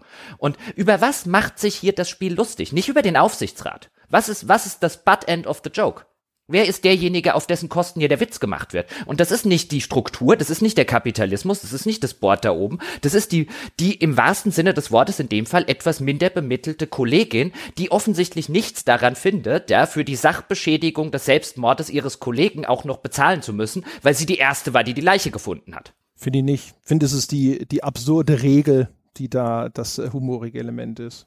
Ja, aber auf, wie gesagt, auf welchen, also wer, wer ist denn der Gelackmeierte des Humors? Und der Gelackmeierte des Humors sind halt, ist halt, ist halt, ist halt nie derjenige, der quasi diese absurden Regeln aufstellt, sondern der gewinnt immer noch, ähm, sondern der Gelackmeierte in diesem ganzen Universum. Und das kann man ja auch darstellen. Ich finde halt nur die, ähm, weißt du, wenn, wenn, wenn es, wenn es einfach, äh, äh, sozusagen, wenn das Ziel gewesen wäre, zu sagen, in einer solchen überzeichneten kapitalistischen System, weißt du, dann werden die Leute indoktriniert und dann, dann, dann kommt es dazu und dann nehmen die das das an, so ein bisschen wie, wie Schafe, denen man dann von oben einfach irgendwie was sagt, weil so werden sie dargestellt. Aber das, das verdient sich das Spiel, finde ich nie. Also ich habe nie an irgendeiner Stelle den Eindruck, das ist so, weil die, also das thematisiert das Spiel auch gar nicht, dass die irgendwie indoktriniert und so weiter gewesen sein, sondern sie werden halt einfach dargestellt werden, naja gut, das ist es jetzt halt so und dann müssen wir das halt machen. Und dann die paar Rebellen, die es gibt, die sind beinahe noch dämlicher. Ja, also ich denke auf jeden Fall, wir können äh, äh den Strich drunter machen und sagen, dass das alles bei uns nicht funktioniert hat mit dieser Satire. Und ich bin auch tatsächlich ein, äh, ein bisschen überfordert, zu mir zu erklären, warum das teilweise anscheinend bei einigen Leuten hervorragend angekommen ist. Das Einzige, ich hatte ja mal zwischendrin, da haben wir im Skype drüber gesprochen, so ein bisschen rumtheoretisiert, ob das vielleicht was ist, wenn jemand in seinem Leben äh, sowieso, keine Ahnung, äh, in die, wenn das genau in die, die eigene Ideologie unterschreibt, wenn jemand da sitzt und ja, genau, diese, diese kapitalistische Gesellschaft, da müssen wir mal alle grundlegend drüber nachdenken und sowas. Und das Spiel äh, ist ein einziges Balsam äh, einreiben dieser politischen Überzeugung, vielleicht ist das was, was dazu führt, dass manche Leute da sitzen und sagen, ja, ist ja hervorragend, ist ja total brillant und so. Aber ansonsten bin ich echt überfordert, weil es ist wirklich, es ist halt so, es hat diesen einen Ton und den spielt es immer, immer, immer wieder. Und bei mir kommt halt dann hinterher nur noch ein raus. Und warum andere da Orchesterklänge hören, weiß ich nicht. Äh, was man hier vielleicht noch am Rande erwähnen könnte, weil das fand ich einfach ganz interessant, ist die, die auch da wieder auf einer interpretatorischen Ebene, was, was für ein Gesellschaftsbild, jetzt mal vielleicht abseits vom Menschenbild, zeichnet denn das Spiel, weil, ähm, beziehungsweise zeichnet diese Dystopie, in der der Kapitalismus sozusagen die komplette Macht übernommen hat. Und ich würde argumentieren, es zeichnet ein Kommunismusbild.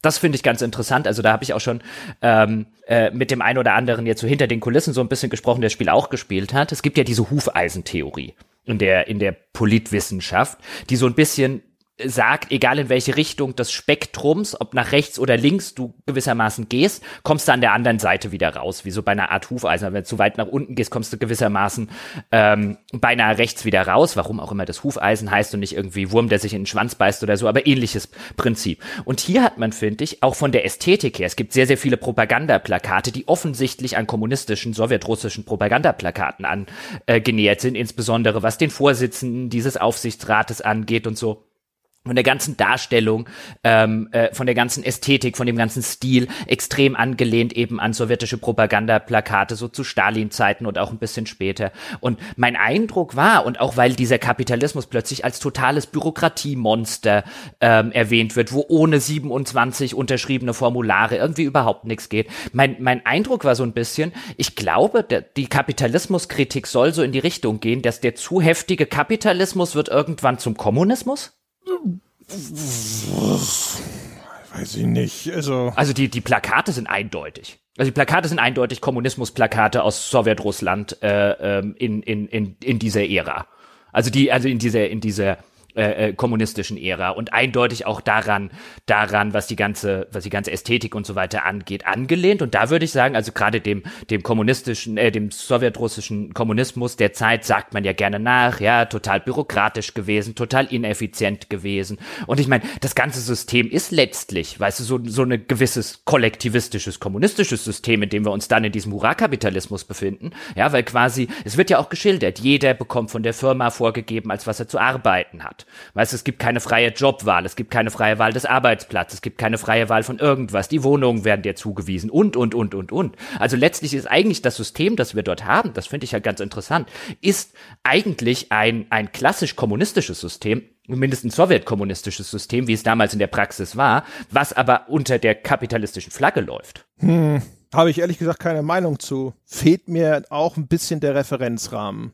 Also ich fand, den Teil fand ich tatsächlich aufrichtig interessant, sozusagen, dass die kapitalistische äh, äh, äh Dystopie anscheinend dann wieder bei der äh, äh, vergangenen kommunistischen Praxis so ein bisschen rauskommt. Aber das Spiel thematisiert das nie tatsächlich explizit. Das hatte mich dann so ein bisschen gewundert, weil ich dachte, hm, ja, schon von relativ von Anfang an wird eben sowas prominent rausgestellt wie eben keine freie Arbeitsplatzwahl und so weiter. Also diese, diese Zuweisungsgesellschaften, der dir alles von oben diktiert wird und dann bist du den Rest deines Lebens sozusagen in diesem Job gefangen, bis du halt irgendwann stirbst und auch die, die Kinder, die dann den Eltern weggenommen werden und teilweise in Jobs halt einfach oder in Ausbildungen reingesetzt werden, weil am Anfang das, das Board da oben, die Partei, mit der man das auch ersetzen könnte, auf die Idee gekommen ist, dafür ist der jetzt halt oder die jetzt halt besonders geeignet. Ähm, wo ich gedacht habe, das Spiel macht da noch irgendwas draus aus, aus dieser aus dieser vermeintlichen Dichotomie zwischen Hurra-Kapitalismus hier ähm, als Ideologie und dort äh, äh, das kommunistische die, die, der kommunistische Alltag, aber es macht das Spiel nie. Fand ich komisch. Weil den Teil hätte ich interessant gefunden. Ja, also weiß ich nicht, würde vermuten, dass das halt auch, äh, keine, dass da kein großer Vorsatz dahinter steckt. Also jetzt, deswegen bin ich jetzt auch ehrlich gesagt so ein bisschen überfordert, da groß eine Meinung zu entwickeln, weil ich mein Eindruck war eigentlich die ganze Zeit, dass sie einfach nur sehr viele Merkmale des heutigen Kapitalismus genommen haben, haben sie halt jeweils ins Absurde übertrieben und haben das dann angewandt und immer, wo es ihnen eingefallen ist, eben bis hin zu dieser, diesen ganzen Vertragswerken und ähnlichem wo ich das Gefühl habe, das ist ja, das sind ja eher sehr moderne Ausprägungen, ne? dass da halt so eine Art Euler bei allem möglichen Kram mit dabei ist.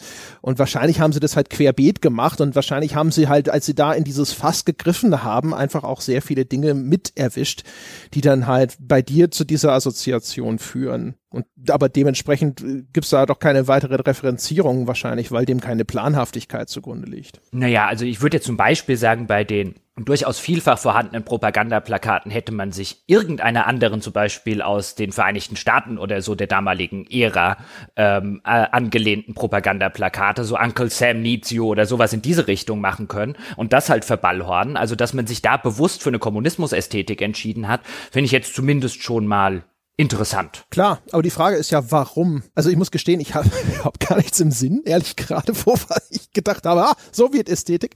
Aber ähm, äh, kann gut sein, dass die, dass die Entscheidungsfindung halt einfach nur eine war, das andere ist ausgenudelt, das ist noch nicht so häufig verwandt worden, nehmen wir doch mal das, weißt du, weil das Ganze ist ja nicht durchdacht, das ist nicht besonders tiefschürfend, du hast nicht das Gefühl, da greift ein Rädchen ins andere. Ich finde, es ist halt echt einfach da, einfach da, guck mal, wir hatten noch eine lustige Idee. Guck mal, da könnte doch auch hier die Firma wieder richtig böse und empathielos komplett alles durchregulieren und dann würde das halt reingeworfen. Ja, das stimmt schon. Also kann natürlich jetzt auch sein, quasi so wie ich das bei der anderen Sache mache, wo ich dann sozusagen unterstelle, da unterstelle ich jetzt auch keine Bosheit, was jetzt die, was jetzt den für mich teilweise echt problematischen Humor des Spiels angeht, den zumindest ich einfach jetzt nicht sonderlich komisch finde. Und so, so sagst du, würdest du da jetzt keine, sozusagen, keine, keine Absicht unterstellen. Das verstehe ich schon. Ich fand halt nur diesen Aspekt einfach, einfach interessant. So quasi an der Stelle, wo es dann für mich interessant wurde, da hatte das Spiel nichts zu sagen. Aber an der Stelle, wo es halt darum ging, mir lauter Dinge über den Kapitalismus zu sagen, die jetzt wirklich jeder Vierjährige so ungefähr nur leidlich übertrieben weiß. Weißt du, äh, Kapitalismus, der halt einfach keinerlei sozusagen keinerlei politische, ähm, demokratische, gesellschaftlicher Kontrollmechanismen unterworfen ist, ist böse, ist halt sowas, wo ich gesagt habe, brauche ich dich aber nicht Spiel. Das, äh, also ich meine, weißt du, das ist halt sehr offensichtlich und da, äh, da, da gewinnt es dann humoristisch zu wenig für mich äh, es hat zu wenig zu sagen über das Wesen des Kapitalismus, hat zu wenig zu sagen über die Probleme, die ein Kapitalismus tatsächlich macht. Ich finde sogar in der Hinsicht ist es dann einfach, ist es dann eher noch, eher noch vereinfachend und äh, äh, äh simplifiziert und auch relativ primitiv in seiner Kritik. Also Nee, da, an, an, an der erzählerischen Stelle jetzt zumindest, weil es die übergeordnete Erzählung kann ich echt nichts finden. Und ich, ich tue mich auch echt schwer zu verstehen, warum das Leute als gelungene Satire ansehen.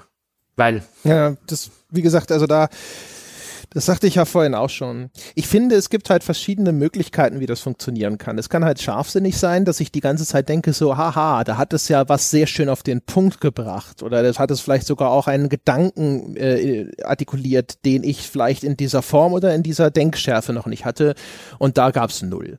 Und dann habe ich, könnte man sagen, ja, aber muss ja nicht sein. Es kann ja auch auf anderen Ebenen lustig sein. Also ein Beispiel, das durchaus ganz positiv ist, zum Beispiel, ich bin irgendwann später auf so einem äh, Raumschiff gewesen und dann kommt aber vom bösen Vorstand so ein Boarding-Kommando, also so eine Enter-Truppe und will eigentlich das Schiff einnehmen und mich festnehmen. Und dann kommst du mit denen in Funkkontakt und dann kommen wir aber drauf zu sprechen mit dem Kommandanten, dass das ja echt ziemlich viel Papierkram ist, wenn er jetzt hier an Bord geht und mich gefangen nimmt oder sogar umbringt. Also das habe ich dann halt auch dadurch, dass ich halt meinen äh, Speech-Skill entsprechend hoch hatte.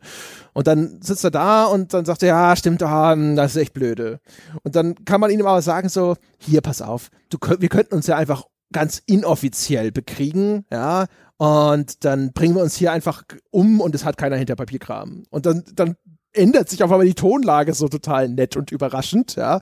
Und dann sagt er so, ja, du, ey, das ist voll nett von dir, weißt du. Aber da gibt's halt immer noch, ist wahrscheinlich Hausfriedensbruch, wenn ich überhaupt nur an Bord gehe. Nee, du hast schon richtig, lass das lieber äh, an der Stelle, das, das zum Beispiel, da funktioniert's halt für mich, weil da hat's mich überrascht, ne? weil ich nicht damit gerechnet habe, dass der dann halt auf einmal so in seiner Tonalität so umschwingt und sowas. Das war halt cool. Die, die, die einzigen Stellen, bei denen ich lachen musste, und dann ist mir das Lachen immer so ein bisschen im Hals stecken geblieben, sobald ich die reflektiert habe, waren, also wir haben es hier, um das kurz zu erklären, bei den Dialogen haben wir es hier mit, ich sage jetzt mal in Anführungszeichen, altmodischen äh, Dialogen dieser Art zu tun. Das heißt, wir haben einen stummen Helden, und wir wählen dann aus einer Reihe von verschiedenen Frage- bzw. Antwortmöglichkeiten aus, die sind aber nicht vertont.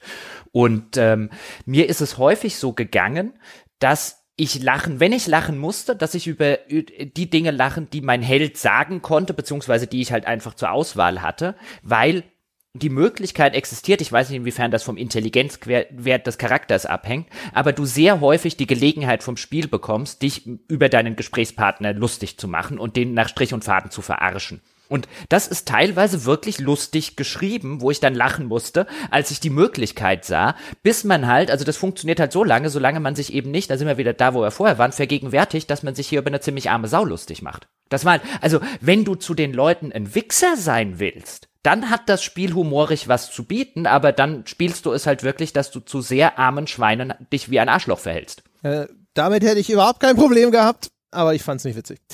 Ähm, ja, also das, das Beispiel war halt einfach nur dazu gedacht, es, es geht, ohne dass jetzt da eine tiefe Aussage dahinter stehen muss, dass das Spiel lustig sein kann, zumindest jetzt für mich. Und selbst das, das hat's halt wirklich hier und da mal geschafft und der ganze Rest war immer nur so, hm, Aha, klickidi, klickidi, klickidi, klick. Humor ist natürlich immer eine sehr individuelle Sache. Es kann natürlich auch passiert sein, dass da draußen einfach das für manche Leute ihren Funny Bone total gekitzelt hat. Aber, pff, ey, I don't know. Nee. Ja, es, es, es geht ja sogar weiter, wenn man jetzt mal unabhängig von der Satire und dem Ganzen.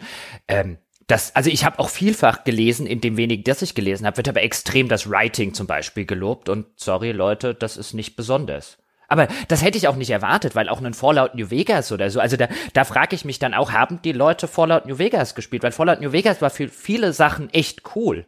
Ein besonders geiles Writing in den Dialogen und so weiter war das nie. Also das war auch nie irgendetwas, wo ich jetzt sagen würde, dass da Obsidian ähm, gewaltig irgendwie an der Stelle, also wenn, wenn kein Chris Avalon dabei gewesen ist, waren die sowieso noch nie sonderlich geil irgendwie in dieser ganzen Writing-Geschichte. Und hier werden jetzt die, das Writing, hier werden die Dialoge über einen grünen Klee gehoben äh, und gelobt, wo ich mir denke, ein, in seinen lichten Momenten ist es ganz okay. Es hat einen Haufen Dialoge, die, wo ich relativ schnell mitgekriegt habe, okay, wegklicken, wegklicken, wegklicken, wegklicken, weil hier ist nichts interessantes Interessantes zu erwarten. Hier sind auch keine interessanten Persönlichkeiten oder so. Also 70, 80 Prozent der Leute, die man in diesem Spiel trifft, haben schlicht und ergreifend nichts Interessantes oder Erhellendes irgendwie beizutragen. Die haben halt ein bisschen Expositionsdialog, so willkommen in Stadt XY. Hier gibt es folgende Annehmlichkeiten und so weiter und so fort. Das ist alles aber nicht besonders. Die Leute sind nicht irgendwie sonderlich skurril, sonderlich interessant, sonderlich lustig. Sie sind noch nicht mal sonderlich toll vertont. Also es gibt ja nur englische Sprachausgabe mit deutschen Untertiteln. Die englischen Sprecher sind ganz solide, aber jetzt auch selten jemand dabei, wo man jetzt sagt, boah, da merkt man aber mal so richtig, wie viel Spaß der oder diejenige da gerade mit ihrer Rolle hat oder die, das wird hier mit einem richtigen Elan oder so vorgetragen. Also das war halt auch so ein Aspekt, wo ich gesagt habe, ja, also da, da würde ich mir halt sowas wie ganz solide gefallen lassen, aber auch das wird plötzlich auf einen Podest gehoben ähm, und dann teilweise auch noch mit New Vegas verglichen, wo ich mir denke ein, das war schon in New Vegas jetzt vielfach einfach nicht sonderlich geil, aber das war auch nicht die Stärke des Spiels. Fand's auch. Also ehrlich gesagt, das allermeiste, äh, was ich im, im Sinn habe, sind wirklich so diese typischen Missionsbriefing Dialoge. Auch hier spielt natürlich das andere Ding mit rein. Ne? Wenn man aus irgendeinem Grund dieses, äh, diesen Humor total witzig findet, okay, vielleicht findet man dann auch die Dialoge gut. Wenn die Chefin von dieser, ich glaube, das ist ein Schmuggler von Sublight, dann auf einmal anfängt von so einer Alien-Verschwörung zu faseln und also die Verschwörungstheoretikerin macht, ja. Aber das ist halt so ein Ding, wo ich davor gesessen habe und dachte so, nope, no, no, sorry, ja. not laughing. Ja, ich, ich, da empfinde ich halt relativ wenig. Ich lese das dann und klickt es weg. Und das, der ganze andere Kram ist halt, ja, du musst deswegen dahin und das machen oder hey, frag doch mal den, der sagt dir dann vielleicht, wo du hingehen musst, um was zu machen. Da war sehr wenig, was für mich herausstach und vor allem es, es gibt halt auch wenige Charaktere, die dann wirklich skurril genug sind, um richtig lustig zu sein. Das Einzige, was ich tatsächlich angenehm fand, ist einmal Sam, der Putzroboter, den man als Begleiter finden kann, und Ada, der Bordcomputer. Die hatten einige ganz coole Momente. Und das Schlimme ist ja, dass du ansonsten auch noch so eine, eine so 0815 Standard Langweiler Crew hast, die du da als Companions mitnimmst. Also diese Figuren sind da auch gar nicht so ausgeflippt, dass von denen da jetzt irgendwie groß was zu erwarten gewesen wäre. Ja, also ich stimme dir völlig zu. Ich hatte nur noch Sam, den Putzroboter, äh, am Ende. Der hatte quasi einen festen, festen Platz in meiner Party, weil dessen Witz sozusagen, und auch den übertreiben sie irgendwann, aber der war zumindest bei den die ersten zwei der dreimal zum Schmunzeln geeignet, ist halt gewissermaßen, dass er, dass er alles umbringt, um danach das Blut sauber zu machen und äh, alles äh, schön wieder glänzen lässt, also von den ganzen, von dem ganzen Massaker, was er vorher angerichtet hat. Es ist so ein bisschen HK47, wer den noch kennt aus, aus Knights of the Old Republic für Arme. Aber zumindest der hat ganz gut funktioniert. Ada, den Bordcomputer mochte ich auch. Ansonsten gab es genau eine, äh, ein Crewmitglied von vielen, die ich mochte. Die erste, die man finden kann, Pavati heißt sie. Ähm, einfach weil sie eine, eine willkommene Abwechslung, können wir gleich noch mal ein bisschen reden, warum, in, in so einem Gefährten einerlei war. Den Rest hätte ich am liebsten irgendwo im Weltall ausgesetzt umgesetzt. Das war sogar teilweise auf dem, auf dem Punkt, wo ich dann war, ein Nein, ich will dich nicht mehr. Ah, wie, wie, wie bist du mein Crewmitglied? Warum? Nein, geh. Ja, ist wirklich so. Genau. Also Pavati fand ich auch tatsächlich wegen ihrer Companion Quest ganz nett, weil die mit so einem Stereotyp quasi bricht in der Hinsicht. Und die ganzen anderen, also du, es gibt ja Max, der ist so ein Geistlicher, den habe ich überhaupt nicht in meiner Crew gehabt, weil ich habe die Stadt ausgelöscht, in der ich ihn hätte finden können. Hätte ich, hätte ich das gewusst, hätte ich das auch gemacht. ja, genau.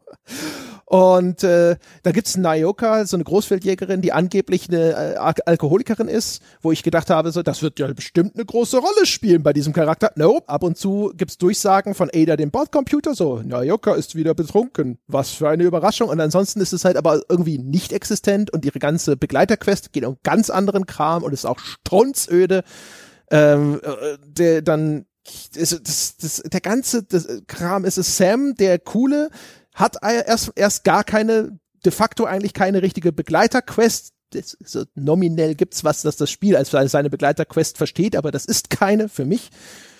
Und wen vergesse ich noch? Genau, Felix. Felix ist halt einfach nur egal. Äh, Ellie vergisst du auch, die ist auch egal. Ach ja, die ist auch egal, ja. ja. Ich glaube, vergessen wir noch jemanden. Nee, das waren jetzt schon alle. Echt, waren sie alle? Ja, ja, das waren sie alle. Ja. Aber es ist halt wirklich so alles so, hm, aha, so, so, das willst du machen. Ja, dann machen wir das mal. Hm, das sind Dinge passiert. Auf zum nächsten. Ha, es gibt Erfahrungspunkte. Ja, also bei, bei Pavati, also um das kurz zu sagen, da geht's halt so ein bisschen um, ähm, um die äh, Sorte Sexualität, die man nicht erwartet, weil was man erwarten würde, dadurch, dass es der erste Companion ist, den man einsammelt und es eine Frau ist, zumindest da, weil ich jetzt einen männlichen Charakter gespielt hätte, das Klischee wäre, das ist die erste Romantic Interest für den, für den männlichen Helden, den wahrscheinlich die Mehrzahl der Spieler ähm, äh, spielen werden, weil immer noch männlich geprägtes Medium und so weiter und so fort. Und damit bricht es halt total. Die steht eben nicht auf einen selbst, sondern auf jemanden ganz anderes und die Companion Quest ist dann so ein bisschen die zusammenzubringen. Und das hat mir tatsächlich auch gut gefallen, zumal sie ausgezeichnet, eine der wenigen ist, die ausgezeichnet vertont sind, ist die Sprecherin, die englische Sprecherin zum Beispiel von Aloy, also von äh, Horizon Zero Dawn, von der Hauptfigur. Ja, ich fand es halt, also die ist halt, ne, also super schüchtern und sonst was und du musst sie halt verkuppeln. Und das ist teilweise echt niedlich gemacht und es ist, ich fand es halt vor allem auch echt positiv. Ich mag diese ganzen Romance-Geschichten in Spielen meistens nicht, die langweilen mich, die sind meistens im Zweifelsfalle in der Analyse ist etwas, wo man sehr viele Augenbrauen hebt und sich ein bisschen schlecht fühlt.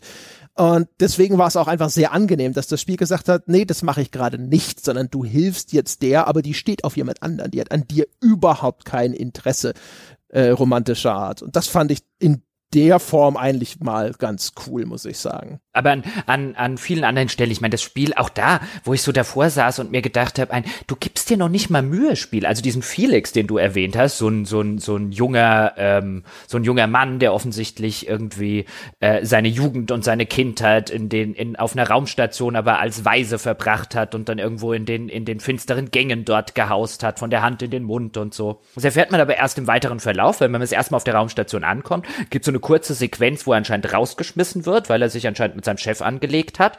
Und dann kann man zwei, drei Sätze mit ihm führen. Und wenn man dann wieder zurück zu seinem Schiff kommt, steht er gewissermaßen davor und fragt, ob er mitkommen darf. Und dann sagt man ja. Und es gibt überhaupt keinen Grund. Also ich dachte dann irgendwann, naja gut, vielleicht im Laufe des Spiels, also es gibt, ich habe jetzt, mein Charakter hat überhaupt keinen Grund gehabt, den mitzunehmen, aber ich lasse ja keinen Companion stehen, weil das Spiel relativ deutlich macht, okay, das wird jetzt anscheinend offensichtlich ein Companion sein. Ja, vielleicht dämliche, nicht erklärte Situation, damit sie hinterher sowas machen können wie, oh, der ist in Wirklichkeit ein Spion des Vorstandes oder sonst irgendetwas. Aber nein, nein, er beschließt einfach, dass er jetzt mit dir mitkommen will und du sagst ja. Das ist, das ist, das ist die Einführung des Companions Felix. Ja, ist halt einfach durchgehend egal. Ja. Vom, vom, äh, weißt du, es ist am wenigsten konsequent egal. Weißt du, so. Und dann, dann äh, und, und bei Ellie, die hatten wir auch schon erwähnt, also das war halt auch so ein Fall von, ach, jetzt bist du mein Companion, weil dann, äh, du machst eine ganz andere Quest, wo sie so ein bisschen am Rande beteiligt ist und dann beschließt sie, ich komme jetzt übrigens mit dir, du hast ja diese Quest ganz gut erledigt. Okay, ja, dann machen wir das. Machst du das irgendwie bei jedem oder so, aber egal. Und ähm, deren Companion-Quest führt dich dann im weiteren Verlauf auf einen ganz bestimmten Planeten, Schrägstrich Schrägstrich in ein, auf ein ganz bestimmtes Level. Äh, da möchte sie halt gerne hin, um ihre Eltern zu besuchen und äh, äh, irgendwas mit denen zu klären, wollen wir jetzt gar, an der Stelle gar nicht großartig spoilern. Und ich so ihr gesagt dann, ja gut, dann machen wir das, wie du schon gesagt hast, komm, Companion Quest, Haken dran, fertig ist der Lack, wird zwar nicht interessant sein, aber egal, könnt, könnt mich ja noch überraschen. Ich flieg also dorthin ähm, stelle dann aber fest, oh Mist, ich habe unterwegs was vergessen. Ich fliege nochmal schnell zurück zu dieser Raumstation. Ähm, und daraufhin war die Companion Quest gefailt. Deswegen konnte ich die von Ellie nicht machen. Und wo ich mir halt auch gedacht habe, Spiel, du hast mir nicht ein einziges Mal gesagt, dass das dringend ist dass ich da nicht wieder wegfliegen darf oder so. Es war halt einfach nur ein Fall von, na gut, Ellie, jetzt machen wir deine Quest. Hä? Warum ist hier nirgendwo ein Quest? Hä? Wo, wo ist die Quest? Und dann so, oh, ah, okay, ich habe sie, hab sie gebotcht, wie das Spiel im Englischen sagt. Also ich habe, äh, äh, die Quest ist sozusagen gefailt, weil ich offensichtlich nochmal weggeflogen bin. Mir das Spiel halt nie gesagt hat, das darfst du nicht. Ist auch idiotisch, äh, als jemand, der die Quest gemacht hat. Es gibt überhaupt keinen Grund, warum die in irgendeiner Form zeitkritisch sein sollte. Äh, und weiß nicht, es, ist, es ist halt auch wieder, es ist einer der Momente, auch so, ich, ich spoilere es jetzt auch nicht, aber es ist auch einer der Momente, der halt lustig, ulkig sein soll, ne? so ein bisschen zeigt so, ah, hier, ne, schau mal, diese Gesellschaft, die sich da entwickelt hat und so und es ist halt alles so. Hm. Aber es ergibt, es gibt alles keinen Sinn. Der ganze Plan von dem, was Ellie da machen will, ist schon so idiotisch und dann bin ich halt geistig da auch wieder sehr schnell raus und denk mir so, naja, okay, mach, mach dein Zeug, äh, aber, aber sieh zu, dass du die Kontonummer für die Erfahrungspunkte richtig aufgeschrieben hast. Ja, dann, weißt du, dann sind wir jetzt aber bei so einem Punkt, wo wir so, so ein bisschen von, vom, vom Erzählerischen ins, ins Spielerische reingehen. Weil was das Spiel ja auch immer mal wieder gerne hätte, sind schwere Entscheidungen, die man zu treffen hat. Und zwar häufig bei diesen kleinen Planetengeschichten, so ein bisschen strukturell wie Mass Effect, wo du ja auch, ähm, gerade das erste Mass Effect hatte so ein bisschen so eine Struktur, wo du auf jedem Planeten eine schwere Entscheidung zu treffen hast. Und ähm, äh, wo das Spiel so suggeriert ein, das hat jetzt Auswirkungen auf später und so ähnlich ist es ja zumindest bei Outer Worlds, dass es am Schluss so eine Vignette gibt, wie man sie eben auch zum Beispiel von Fallout New Vegas kennt, was mit den einzelnen Planeten passiert ist, die man dann vielleicht seinem Schicksal überlassen hat oder die man gerettet hat oder wo man sich für eine Fraktion entschieden hat, was mit den einzelnen Begleitern passiert ist, mit den prominenten NPCs und so weiter. Also das Spiel sagt einem schon, das hat schon eine gewisse Auswirkung und dann musst du dich für eine von diesen zwei Fraktionen zum Beispiel entscheiden oder du kannst dafür sorgen, dass sie zusammenarbeiten wenn du über die entsprechenden Fähigkeiten, meistens die Überredensfähigkeit verfügst und so weiter und so fort. Aber dadurch, zumindest bei mir, dass das einfach alles Vollidioten sind, war es mir einfach egal.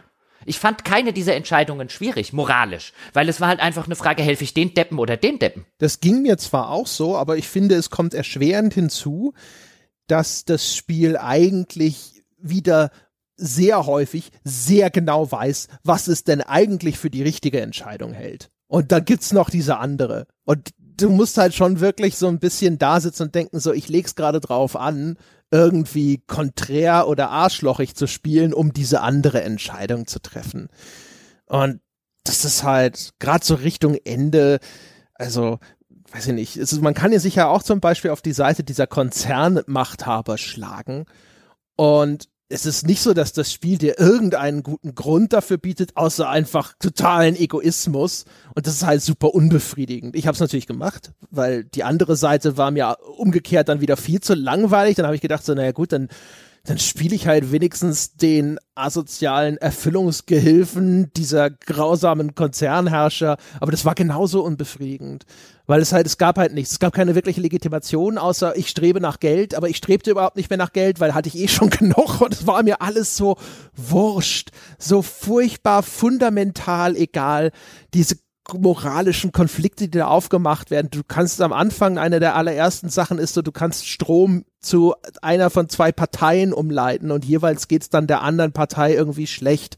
Und du sitzt so da und denkst dir so, ja, eigentlich will ich den Schalter gar nicht umlegen, aber die Option existiert nicht. Ja, weil ich glaube, hier, hier kommen wir dann halt an so einen Punkt, den ich groß auf der Liste stehen habe, ist halt, wenn du ein moralisches Dilemma aufmachen möchtest, dann ähm, musst du dir irgendwo für, finde ich, so eine Art von, von Emotionalität zumindest verdient haben.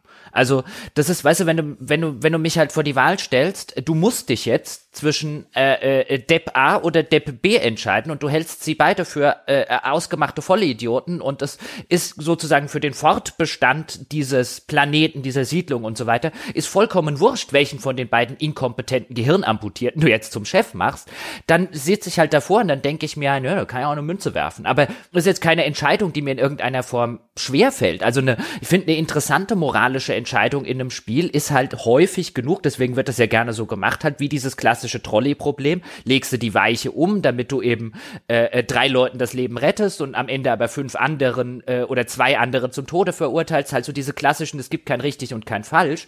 Und hier war es halt auch kein, es gab auch kein richtig und kein falsch. Es gab aber einfach die Wahl zwischen egal und egal. Ja, ich finde, es gibt ja zwei Möglichkeiten. Entweder ist es ein emotionaler Konflikt oder ist es ein rationaler Konflikt. Das heißt also, entweder äh, ist das Spiel stellt dich vor die Wahl, hey, diese Entscheidung ist halt fatal für jemanden, der dir was bedeutet, aber ist es vielleicht rational die Entscheidung, die für das große Ganze die richtige wäre? Oder es gibt die andere Möglichkeit, es gibt zwei Entscheidungen, die irgendwie die Entscheidung zwischen Pest und Cholera sind. Ne? Beides ist irgendwie scheiße. Ah, oh, was ist jetzt das Richtige, wo du halt, das dann halt eher so eine intellektuelle Zwickmühle ist vielleicht. Und es funktioniert halt auf keiner Ebene. Es macht weder ein Problem auf, wo ich da sitze und denke so, oh, das ist jetzt aber knifflig. Wie würde man denn dort wohl entscheiden müssen, wenn man möglichst korrekt handeln möchte? Noch funktioniert es selbstverständlich auf einer emotionalen Ebene, weil wir ja schon beschrieben haben, dass diese ganzen Figuren sind ja alles so Witzfiguren. Und natürlich sitze ich nicht da und denke mir so, oh, diese Figur ist mir aber so ans Herz gewachsen, äh, das will ich nicht. Als, als, also als Gegenbeispiel, ich habe jetzt tatsächlich äh, vor gestern habe ich kurz reingespielt in das äh, Blair Witch Spiel und in dem Blair Witch Spiel hast du einen Hund dabei. Und das ist jetzt auch jetzt nicht der, das ist jetzt nicht der große Triple-A-Wurf oder so, das ist von den Leuten, die das Layer Sophia 1 und 2 gemacht haben. Und es ist halt so typisch, so Blair Witch, du rennst im Wald rum, la la la. Aber der Hund, der ist jetzt natürlich auch nicht super Triple-A Quality, der wirkt manchmal robotisch und sonst irgendwas. Aber nach einer Stunde Spiel habe ich da gesessen und gedacht so, boah, wenn dem Hund was passiert, weiß ich nicht, ob ich das weiterspielen will. Und das ist halt so, wo ich mir denke so, cool, ne? Das, so einfach kann es gehen, ja? Ist natürlich der, der in Anführungsstrichen billige Trick mit einem Hund. Aber, aber Outer Wilds hat halt nicht mal einen Hund. ja, that's why we can't have nice things. Aber ja, in, in, in äh, völlige Zustimmung. Also das Einzige, wo es dann ähm, funktioniert hat, als ich eben gesagt habe, wie ich es auch vorher beim Humor schon mal gesagt habe, wenn ich das wie eine Arschgeige spiele, also wenn ich das letztlich spiele wie derjenige, wo man jetzt sagen könnte, ein in Anführungszeichen, wie das Spiel das vorsieht. Also wenn ich halt sage, ich bin der, bin irgendwie auf dem Genieschiff ähm, äh, aus dem Kälteschlaf geweckt worden. Ich bin offensichtlich der Einzige mit drei funktionierenden Hirnzellen in dieser ganzen neu entdeckten Galaxis. Und ich spiele das jetzt halt einfach, weißt du, also quasi, wenn ich, ich habe dann gedacht, jetzt probierst du das mal zu Rollen spielen als jemand, der am Anfang noch versucht, ein netter Kerl zu sein und dann irgendwann feststellt, dass ja einfach alle, alle, äh, wie in so einer, in so einer Douglas Adams Satire, alle, alle einfach dumm sind. Ja, und du hier keinem irgendwie helfen kannst, weil die sind alle hoffnungslose Fälle von Dummköpfen oder so. Und ich, ich gebe es jetzt sozusagen auf, ja, ich bin's leid, ja, ich, ich, ich kann es nicht mehr machen. Ich, ich nutze die jetzt einfach nach Strich und Faden aus. Das ist die einzige Spielweise gewesen, die, finde ich, erzählerisch irgendwo einen Sinn ergeben hat. Und die, die, die bildet das Spiel dann auch ab. Also du kannst dann wirklich zu Leuten relativ große Arschgeigen sein, die dann noch humorig darauf reagieren, was du ihnen gerade alles arschgeigenmäßig an den Kopf geworfen hast. Das war aber halt eine Spielweise, wo ich halt irgendwie nach einer Stunde oder so gesagt habe, ja, ja, an manchen Stellen musste ich schon mal ein bisschen schmunzeln, aber ich will halt einfach nicht jemanden spielen, der so eine Arschgeige ist. Aber das ist die einzige Spielweise wiederum, die irgendwie Sinn ergibt.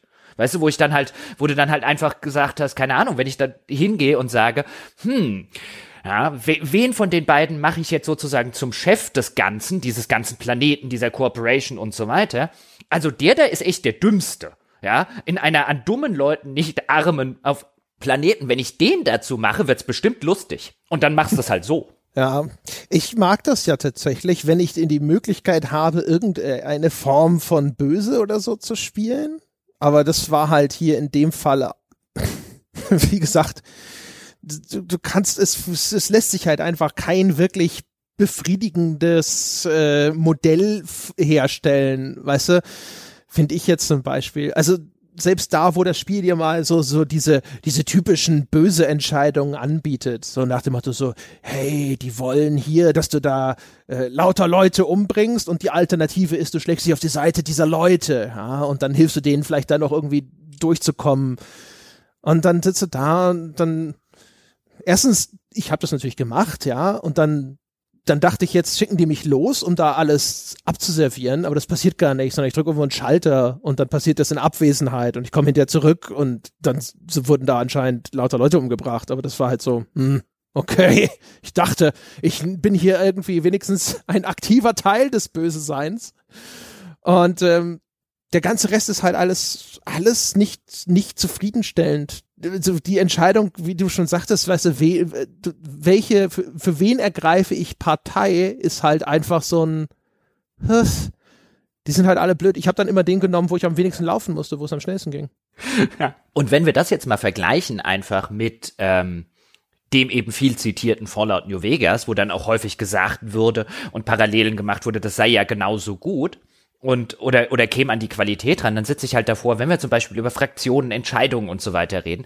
Auch da, New Vegas will es jetzt nicht auf einen Podest stellen, wo ich jetzt sage, das ist das Beste aller Zeiten oder so. Aber wenn ich mir überhaupt überlege, keine Ahnung, die Caesars Legion zum Beispiel in, in Fallout New Vegas, also eine Fraktion von äh, letztlich barbarischen Banditen, die halt unter der Flagge einer Art neuen römischen Legion äh, vereint wurden, von einem, der halt ziemlich in der Hinsicht halt ein ziemliches Genie ist, was Leute beeinflussen angeht und hat realisiert, wie, wie, wie gut so eine, so, so, so dieses römische Legionsding mit den Symbolen und den einzelnen Unterordnungen und unterschiedliche Einheiten angeht, wie gut das vielleicht auch funktioniert, um so einen, so eine Gruppe von Leuten in so einer Postapokalypse zusammenzuhalten, indem man dann zum Beispiel öffentliche Hinrichtungen vornimmt, Kreuzigungen und so weiter. Das eben in so einem postapokalyptischen Setting, wo einem dann plötzlich die Legionen von Caesar über den Weg laufen und die auch noch auf so einer moralischen Ebene eine durchaus interessante Fraktion zum Beispiel darstellen. Sowas geht halt Outerworlds völlig ab.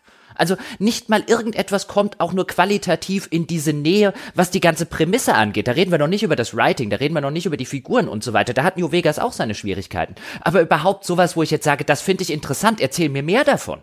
Das gibt es nicht. Ja, genau.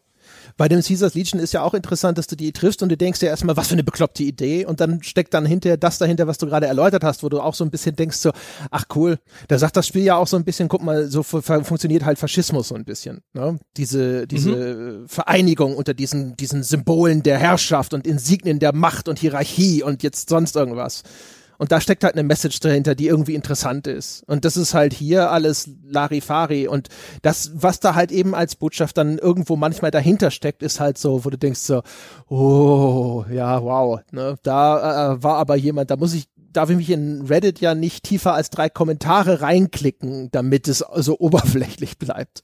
Ja, und vor allen Dingen, ich dachte ja irgendwie, ein, weißt du, das ist jetzt eine, eine, eine, äh, äh, so eine Space Western, also so eine, so eine, so eine Grenzwelt, in der vielleicht noch teilweise ein bisschen das Gesetz des Westens sozusagen herrscht und wo man sich noch mit Waffengewalt durchschlägt und wo halt so die unterschiedlichen ähm, Fraktionen im Sinne von unterschiedlichen Firmen gegenseitig im Wettstreit oder so sind. Also ich bin ja rangegangen mit dem, bestimmt sind diese Fraktionen dann diese unterschiedlichen Firmen und so weiter und die eine Firma, die sich dann vielleicht total überspitzt auf Forschung und die andere, die dann total überspitzt auf irgendwas anderes geht und zwischen denen muss ich mich entscheiden. Aber Pustekuchen.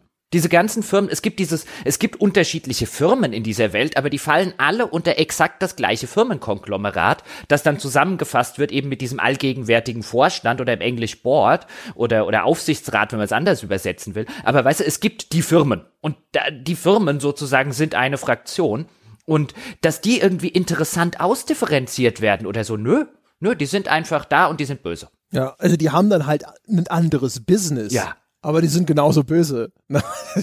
ja, also die Schweinereien, die sie machen, unterscheiden sich vielleicht. Aber die, die, die Motivation und so ist halt immer das Gleiche, weil es halt immer auch auf das Gleiche rausläuft. Ne? Die Firmen wollen äh, der, der Profitmaximierung alles unterordnen, sie beuten alles aus, sie äh, sind keinerlei Einsicht fähig und so weiter und so fort. Und darauf läuft es dann halt immer hinaus und dementsprechend bleibt's dann halt auch da irgendwo erzählerisch immer in dem in der gleichen Schublade. Ja. Und auch da wieder, wenn ich das einfach mit dem viel bemühten Vergleich äh, dann heranziehe, ist halt ein, bei einem Fallout New Vegas kann ich wirklich entscheiden, bekommt die Spielwelt am Ende ebenso Caesars Legion, bekommt die die New California Republic, ähm, was so eine Art, ja, so eine so ein so ein so ein äh, postapokalyptisches, modern aufgebautes Militär mit durchaus gewissen demokratischen Strukturen, aber anderen Problemen in der ganzen hierarchischen Ebene und durchaus auch, ähm, äh, wo so ein bisschen die Problematik äh, mitspielt, ist ein will ich das denen übergeben, weil können die das überhaupt, können die das halten oder übernimmt es dann früher oder später nicht doch wieder eine Caesars Legion oder schlage ich mich auf die Seite von eben so einem, so einem, so einem Business Tycoon im Sinne von Mr. House, wie er dort im Spiel heißt, oder mache ich, koche ich mein eigenes Süppchen und übernehme quasi New Vegas und diese ganze Teil der Mojave-Wüste für mich alleine. Äh, so eine Entscheidung,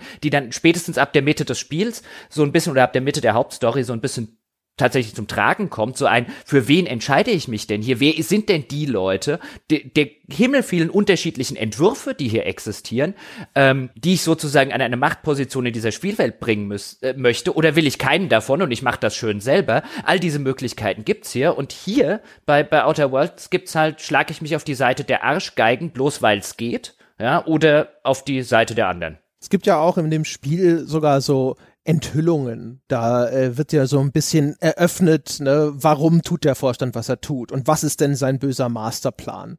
Und beides ist so enttäuschend. Beides ist so bodenlos enttäuschend. Ja, der, das, was einem so als erster Twist verkauft wird, ist so ein, aha, ach so. Äh, ich hatte, irgendwie war das für mich die ganze Zeit schon klar. Es ist keiner explizit ausgesprochen, aber irgendwie dachte ich, das wäre schon gesetzt. Oh, hm, ja, okay. Und dann, dann erklären sie dir, was sie vorhaben, und du denkst dir so, das ist das Dümmste, was ich hier gehört habe. Ich weiß nicht, warum das einen Sinn ergeben soll. Ich weiß nicht, warum ihr tut, was ihr da vorhabt. Und die Gegenseite, ja, die hat halt einen anderen Plan, wo, wo du denkst so, es ist vielleicht nicht so viel der bessere Plan, aber irgendwie, vielleicht hat es wenigstens eine, eine gewisse Logik irgendwie, also eine, in, in ihrer Motivation, also verstehst vielleicht wenigstens, warum sie das tun wollen. Halt alles nur so, fand es extrem, extrem enttäuschend. Dieses ganze Finale, alles, was dann hinterher so kommt und dir erklärt, warum ist dieses und jenes passiert. Es wird ja auch so ein bisschen dann die Ereignisse an Bord dieses verschwundenen Kolonieschiffes äh, aufgedröselt. Das ist auch super 0815. Da kommt ein Element wieder ins Spiel, dass man irgendwie in jedem Spiel dieser Art mindestens einmal irgendwo antrifft. Dann denkst du so, aha, hier ist es, hab's die ganze Zeit schon vermisst. Das war alles so, so, entweder war es echt richtig dumm oder es war halt extrem 0815. Meine Fresse. Zumal, zumal ja auch wirklich, ich hab's vorhin ja schon mal gesagt, also was ich überhaupt nicht verstehe bei dieser ganzen Struktur, weil wir es hier auch nicht mit einer Open World zu tun haben, du also wesentlich mehr als Entwickler die Möglichkeit hast, deine Geschichte zu kontrollieren, weil der Spieler sich halt in engeren Bahnen bewegt und halt nicht einfach sagen kann am Anfang, ähm, wie bei einem Fallout zum Beispiel, bei einem Skyrim, so schön mit Ö und schau mit Au, ich mache jetzt alles bloß mit die Hauptstory, sondern so ein bisschen dran langhangeln, um neue Sachen freizuschalten. Diese Möglichkeiten hast du in dieser Struktur, die Outer Worlds hier hat. Aber Outer Worlds macht halt eine Sache, die sagt dir mehr oder weniger am Anfang ein, ähm, besorg dir ein Raumschiff, erster Planet fertig. Zweiter Planet oder Raumstation, sprich mit einem Kontakt. Äh, zweiter Planet fertig. Dritter Planet, auf dem gefühlt 70 Prozent des Spiels äh, äh, stattfinden, ist ein Sprich dort mit dem Kontakt. Das ist die Hauptstory. Bis irgendetwas von diesen ganzen anfänglich interessanten Prämissen jemals wieder aufgegriffen wird, sind 90 Prozent des Spiels rum. Das ist halt, ja. also, also weißt du, wenn es dann am Ende auch so mit, ah, okay, jetzt ist dieser Twist, und jetzt kommt da diese Geschichte und ah, und dann auch noch ein relativ überhastetes Ende und so weiter, das hätte man auch durchaus, weißt du, ein bisschen schade, also diese Hauptstory, man hätte mir in jedem, auf jedem dieser Planeten und der Raumstation und wo auch immer, wo ich hinkomme, hätte man mir ja einen Teil irgendwie dieser Informationen mal anfüttern können. Aber es ist halt wirklich reine, was ist der MacGuffin dieses Planeten? Ah, das. Mhm. Ja, nee, also, hm. Reden wir mal über das Gameplay noch hätte ich gesagt. Ja. No? Ja. Äh, da würde ich sagen, eine Sache, die haben wir vorhin schon anklingen lassen, die können wir mal von vornherein als eine, eine Schwierigkeit konstatieren. Das ganze Balancing dieses Spiels ist äh, von vorne bis hinten äh, nicht gelungen. Aber auch wirklich so in fast nicht vorhanden. jeder Hinsicht. Ja. Nicht vorhanden wäre. Also ich habe selten ein Spiel mit einem kaputteren Balancing gesehen als dieses. Ja.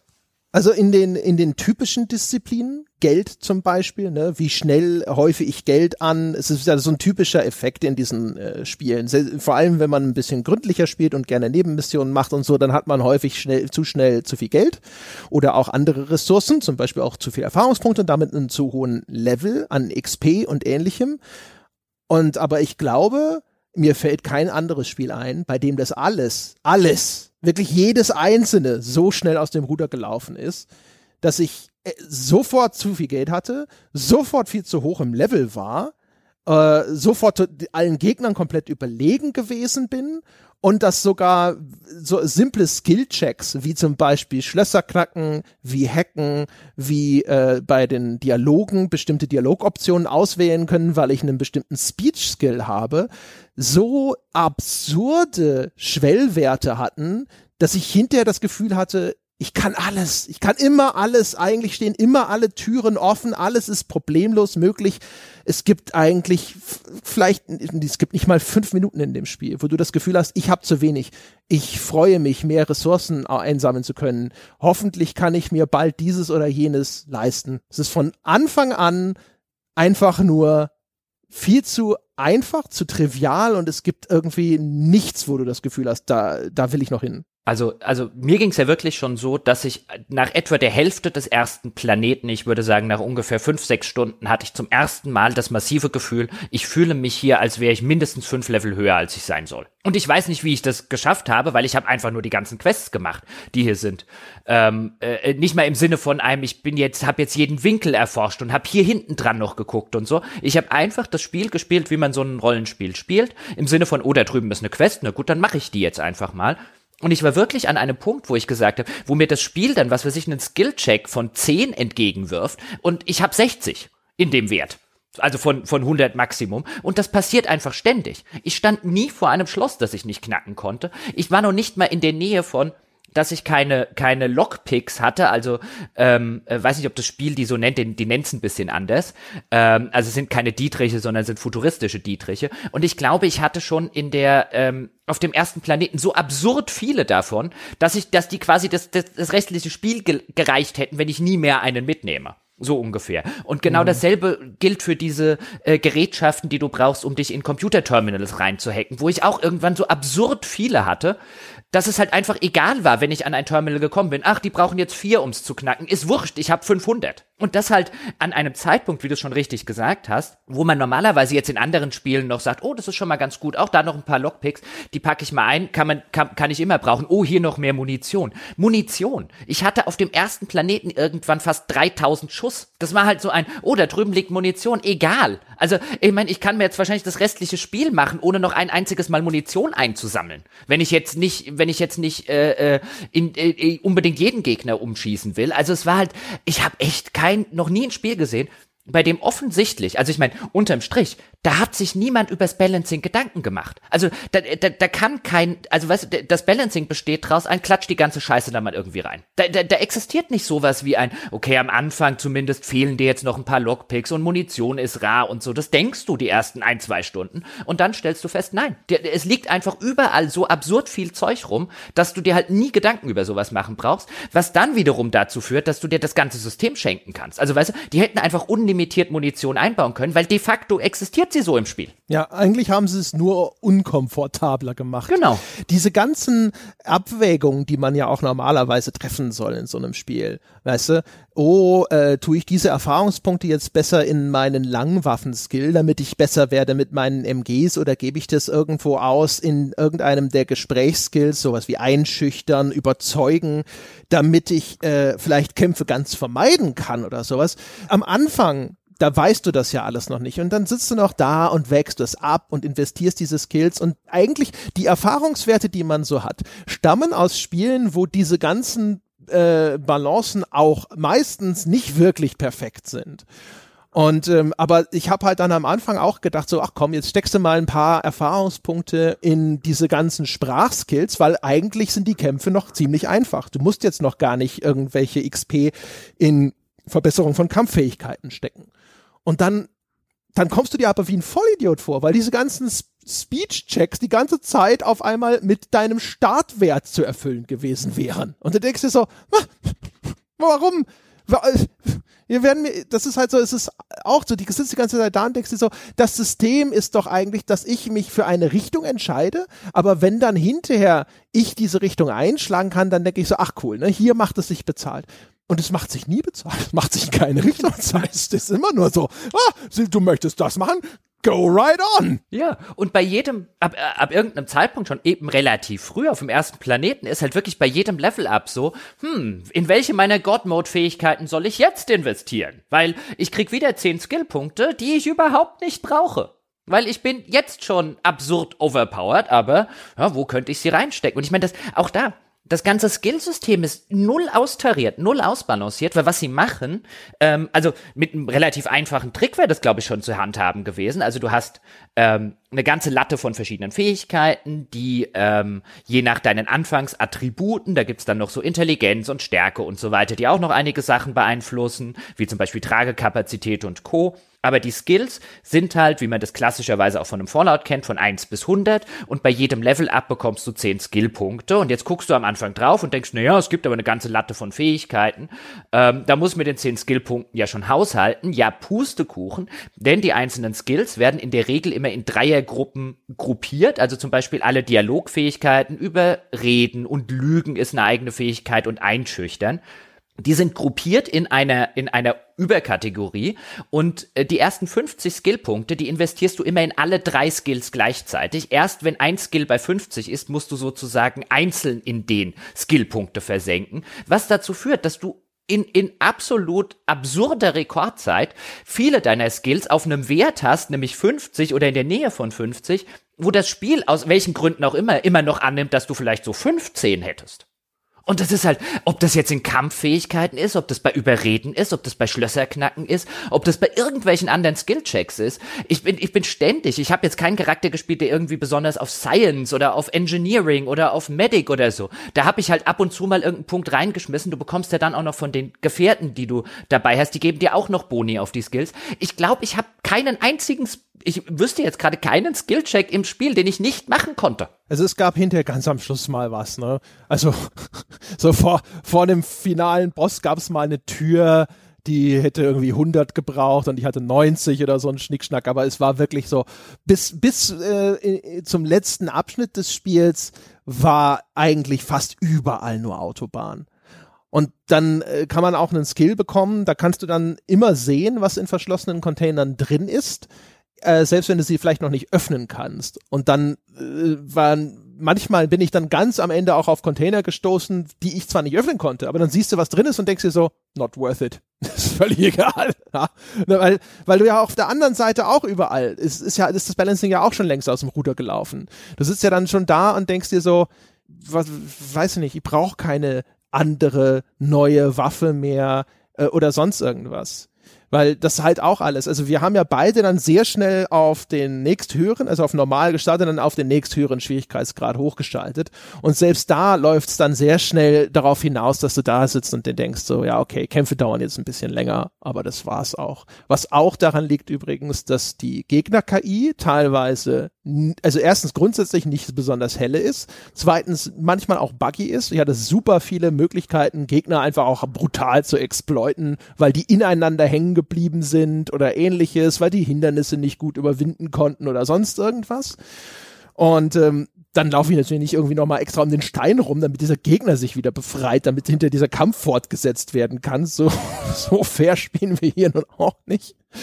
Ähm, also das, das war halt alles so, es gab mal zwischendrin einmal ganz kurz, dann hatte ich auf, auf Hard hochgeschaltet und bin auch relativ einmal mal äh, vorgeprescht in dieser Main Quest, ohne viel noch eine Nebenmission zu machen. Und dann bin ich mal kurze Zeit in so einen, in so einen Abschnitt oder so des Spiels reingekommen, da war es ein bisschen schwierig. Da musste ich aufpassen, dass ich nicht riesige Gegnergruppen mir auf einen Schlag zumute. Äh, beziehungsweise wenn das passiert ist, musste ich tatsächlich ein bisschen aufpassen. Aber selbst das ist zum Beispiel auch, das Kampfsystem ist halt einfach durch die Bank auch relativ unbefriedigend. Du hast zum einen Gegner, die, wenn die auf dich schießen, wenn sie dich sehen können und dann irgendwie eine gerade Linie ist oder so, dann treffen die dich halt einfach mit einer gewissen Wahrscheinlichkeit. Also Bewegung deines Spielcharakters spielt in diesen Kämpfen größtenteils keine Rolle, außer dass du halt die, diesen anrückenden Horden vielleicht ein bisschen zurückweist und dann den Zeitpunkt des Zusammentreffens hinauszögerst oder sie einfach in irgendwelche Hindernisse reinsteuerst, wo sie dann wieder so blöd sind, darum herumzukommen. Ähm, aber ansonsten spielt sich das halt auch einfach super unbefriedigend. Es ist halt einfach, du positionierst dich und schießt und du positionierst dich und schießt und da ist kein, keine Relevanz von Movement da. Da ist auch kein geiles Feedback, außer vielleicht auf der Audioebene. Manche Einschläge bei Gegnern klingen ganz cool, aber ansonsten die reagieren nicht geil auf Treffer oder sonst irgendwas und man ist dann auch eigentlich hinterher einigermaßen froh, wenn es einfach nur flott geht mit den Kämpfen. Je nachdem, wie viel du machst, also an, an Quests erledigst, ähm, während du halt sozusagen der Main Quest folgst. Ich weiß, bei dir war es ja, du bist irgendwann mal vorgeprescht und bist dann zurückgegangen und hast da so Companion Quests nachgeholt und so. Und ich mache das ja immer ähm, als alter Completionist immer quasi mit, wenn es jetzt, wenn es jetzt gerade aufpoppt und gehe nicht gerne von irgendeinem Planeten dann runter, ohne alle Quests erledigt zu haben, die bei mir im Journal sind. Und äh, bei mir war es dann wirklich, weil du gesagt hast, positionieren und schießen. Ich musste nicht mehr positionieren. Also ab spätestens der Hälfte des Spiels und ich habe dann ja auch hochgeschaltet auf den den ähm, zweithöchsten Schwierigkeitsgrad. Es gibt noch einen anderen, ich glaube, der ist Supernova, ist das richtig? Ich weiß es nicht, ja, aber das also, ist der, wo dann auch diese Survival-Elemente genau, noch dazu quasi kommen. der Survival-Mode, wie jetzt bei einem Fallout 4 oder so, da gibt's ja auch diesen Überlebensmodus, also wo du dann nur, wo du dann im Bett schlafen musst, um dich zu regenerieren und sowas. Also ähm, diese, diese Modi mag ich nicht besonders, weil sie einfach das Spiel für mich nicht schwierig, schwieriger machen, sondern echt nur unkomfortabler. Ähm, deswegen habe ich jetzt halt auf den höchsten geschaltet, der mich das Spiel sozusagen so spielen lässt, ähm, äh, mit den ganzen Features, die halt drin sind. Ähm, und äh, das war lächerlich zu einfach. Also wirklich, God Mode ist nicht so viel gesagt. Also ich, es gibt, gab Spiele früher, die habe ich mit God Mode gespielt, die waren schwieriger als dieses. Das, theoretisch konnte ich sterben. Das ist die, die, praktisch war die Gefahr einfach nicht mehr vorhanden. Ähm, A, weil ich anscheinend absurd überlevelt war für den ganzen Content, von dem das Spiel gedacht hat, dass ich ihn vielleicht mit einem niedrigeren Level mache. Also in gewisser Weise habe ich mich dafür ähm, äh, gameplay-technisch äh, sehr bestraft, dass ich halt einfach die ganzen Quests gemacht habe, die das Spiel anzubieten hatte, weil irgendwie gefühlt geht das Spiel bei Balancing davon aus, dass du vielleicht ein Viertel des Spiels tatsächlich spielst oder so. Was ich ein bisschen komisch finde bei einem äh, äh, relativ vergleichsweise linearen 25 bis 30 Stunden Spiel. Das kann ich bei so einem 200 Stunden Open-World-Spiel noch eher verstehen, dass man da das Balancing in den Sand setzt. Also dass das hier so katastrophal in die Hose geht, ist mir ein bisschen unverständlich, aber das sorgte halt auch dafür, dass nach einer gewissen Anlaufphase die Kämpfe halt selbst auf Schwert, das war nicht mal mehr, ich habe mich nicht bewegt, ich habe einfach in die Richtung gezielt und auf die linke Maustaste gedrückt, das hat gereicht. Auch gegen irgendwelche großen Gegner. Gut, vielleicht bist du einmal nach links oder einmal kurz nach rechts gegangen, aber ich musste da nicht irgendwie taktieren. Bewegung hat keine Rolle gespielt, irgendwie, keine Ahnung, Granaten oder sowas, alles ganze Zinnober nie benutzt. Ähm, das war halt einfach, du, alle paar Stunden mal äh, die Waffe äh, äh, sozusagen geupdatet und ähm, dann kannst du, es gibt so ein rudimentäres Crafting-System, da kannst du noch Mods einbauen und kannst ähm, die Waffe dann auch noch die Schadenswerte der Waffe mit Geld verbessern. Da es sowieso nichts gibt, was man mit Geld sonst machen kann, habe ich das halt damit gemacht. Also ich war jederzeit wirklich in einem, in einem Modus unterwegs, wo ich gesagt hätte, schon absurd früh im Spiel ein, ich kann hier nicht mehr sterben. Also ich muss mich nicht nur sehr aktiv anstrengen, sondern ich muss einfach, weißt du, klar kann ich sterben, wenn ich einfach in den Kampf gehe und gar nichts mache, aber das ist wirklich das, was ich machen muss. Ja, genau. Und ich bin halt auch vielleicht mal irgendwo, eine, irgendwo runtergefallen oder sowas, aber das war's auch. Die ganze Struktur des Spiels ist in der Hinsicht tatsächlich auch irgendwie super äh, defizitär. Also wie du schon sagtest, du wirst erstens dafür wirklich bestraft, dass du dich umgeschaut hast und gesagt hast, okay, dann mache ich doch mal hier noch diese Nebenmission, auf die ich gestoßen bin, was ich völlig absurd finde und vor allem auch so schnell wie das geht. Also ich bin ja jetzt nicht jemand, der wirklich jedes einzelne Fragezeichen auf so einer Karte abhaken möchte und so. Und es ist bei mir auch einfach so, wirklich schon wirklich innerhalb der ersten Stunden aus dem Ruder gelaufen. Fünf Stunden halte ich sogar für zu hoch gegriffen. Es ging nicht viel schneller, dass ich das Gefühl hatte, jetzt hat es überhaupt keinen großen Anspruch mehr, wenn es den je hatte. Ähm, und dann scheißt es dich halt aber trotzdem weiter mit irgendwelchem Loot zu ab und zu upgradest du halt mal deine Waffe, weil es dann halt Sinn macht, dass du da halt äh, sozusagen nochmal mehr Schaden austeilen kannst. Das ist so das Einzige, was ich an sinnvollem Loot im Sinn habe. Diese Waffenmodifikationen kannst du machen, ist halt, ist dir aber eigentlich egal. Du kriegst tausende von irgendwelchen Snacks und anderem Bullshit, der dir irgendeinen Buff gibt und dann schaust du dir das an und denkst dir so, ja, hier 15 Sekunden, 30 Sekunden oder sonst irgendwas, einen Bonus auf dieses oder jenes. Und es ist völlig nutzlos. Also völlig nutzlos. Ich habe das dann hinterher erst angefangen, ungesehen zu verkaufen. Und dann habe ich aber festgestellt, dass das Verkaufen auch extrem lästig ist, weil ich das irgendwie, also ich habe es übersehen, aber du musst halt jedes Mal immer anklicken, ja, alles weg. Nächstes Ding hätte halt irgendwie gerne sowas so einfach nur weg, weg, weg, weg, weg. Aber selbst das war irgendwie so ein mühsamer Prozess, so dass halt dann das ganze Durchsuchen deines Inventars dann auch einfach so unleidlich wird, weil du da sitzt und denkst so, ah, noch mehr so Kram. Und genauso stehst du vor diesen Verkaufsautomaten, denkst dir so, nichts hier, was ich brauche, also, nichts, kein Grund. Also, also jeder arme Mensch, der bei Obsidian an der Entwicklung und dem Design dieser Consumables beteiligt war, die du erwähnt hast. Also für 15 Sekunden lang steigere alle deine, was weiß ich, Körperskills um fünf oder sonst irgendwelche von diesen Geschichten. Jeder Einzelne, jede arme Sau, die darin Lebenszeit verschwendet, ist, glaube ich, die sinnloseste Verplemperung von Lebenszeit, die ich mir vorstellen kann. Also ich glaube, ich habe noch nie in einem Spiel ein sinnloseres Feature gesehen als das. Also das gibt es ja relativ häufig, aber das halt auch noch in einem Spiel, wo du, wo das Balancing so aus dem Ruder läuft, der Schwierigkeitsgrad von Anfang an viel zu niedrig ist. Und dann gibt es auch noch absurde Massen an diesen Consumables. Nicht nur im Sinne von einem, dass du irgendwann von der einen Sorte irgendwie äh, 300 hast oder so, sondern dass es Gefühl, also es gibt locker 60, 70 unterschiedliche von dem Zinnober und nichts davon ist auch nur ansatzweise jemals so etwas wie, also geschweige denn nötig, sind noch nicht mal hilfreich. Es ist wirklich, es ist, irgendwie müssen da, glaube ich, meine Befürchtung wäre, dass da eine Handvoll Leute, natürlich nicht nur daran, aber Grafiker mussten da Grafikassets dazu machen, jemand musste die Beschreibungstexte schreiben, ähm, die Effekte mussten einprogrammiert werden. Was für eine Zeitverschwendung. Also, mhm. also. Und, und dann war es zum Beispiel so, dass das Spiel, also die in seinem letzten Level dann auf einmal so einen Difficulty Spike nach oben hatte. Da war es dann auf einmal unerklärlich schwierig, weil auf einmal völlig normale Gegner, also die Gegnertypen des Spiels sind übrigens auch extrem limitiert, es gibt irgendwie so menschliche Gegner und dann gibt es noch so eine Handvoll Monster und das war's. Und deswegen triffst du auch immer auf die gleichen Gegnergruppen und hast immer die gleichen Strategien, die dann zum Erfolg führen, die dir aber bald auch egal sein können, weil du eh overpowered bist. Auf jeden Fall, dann wurde es auf einmal schwierig. Und das ist der einzige Grund, warum mir dann auch umgekehrt wieder aufgefallen ist, dass ich das Gefühl habe, ich bin die ganze Zeit auch völlig unterinformiert. Du kannst zwar in irgendwie so einem Tipps-Menü dir anschauen, so ja, guck mal, dieser Munitionstypus ist besonders gut gegen diese Art Gegner.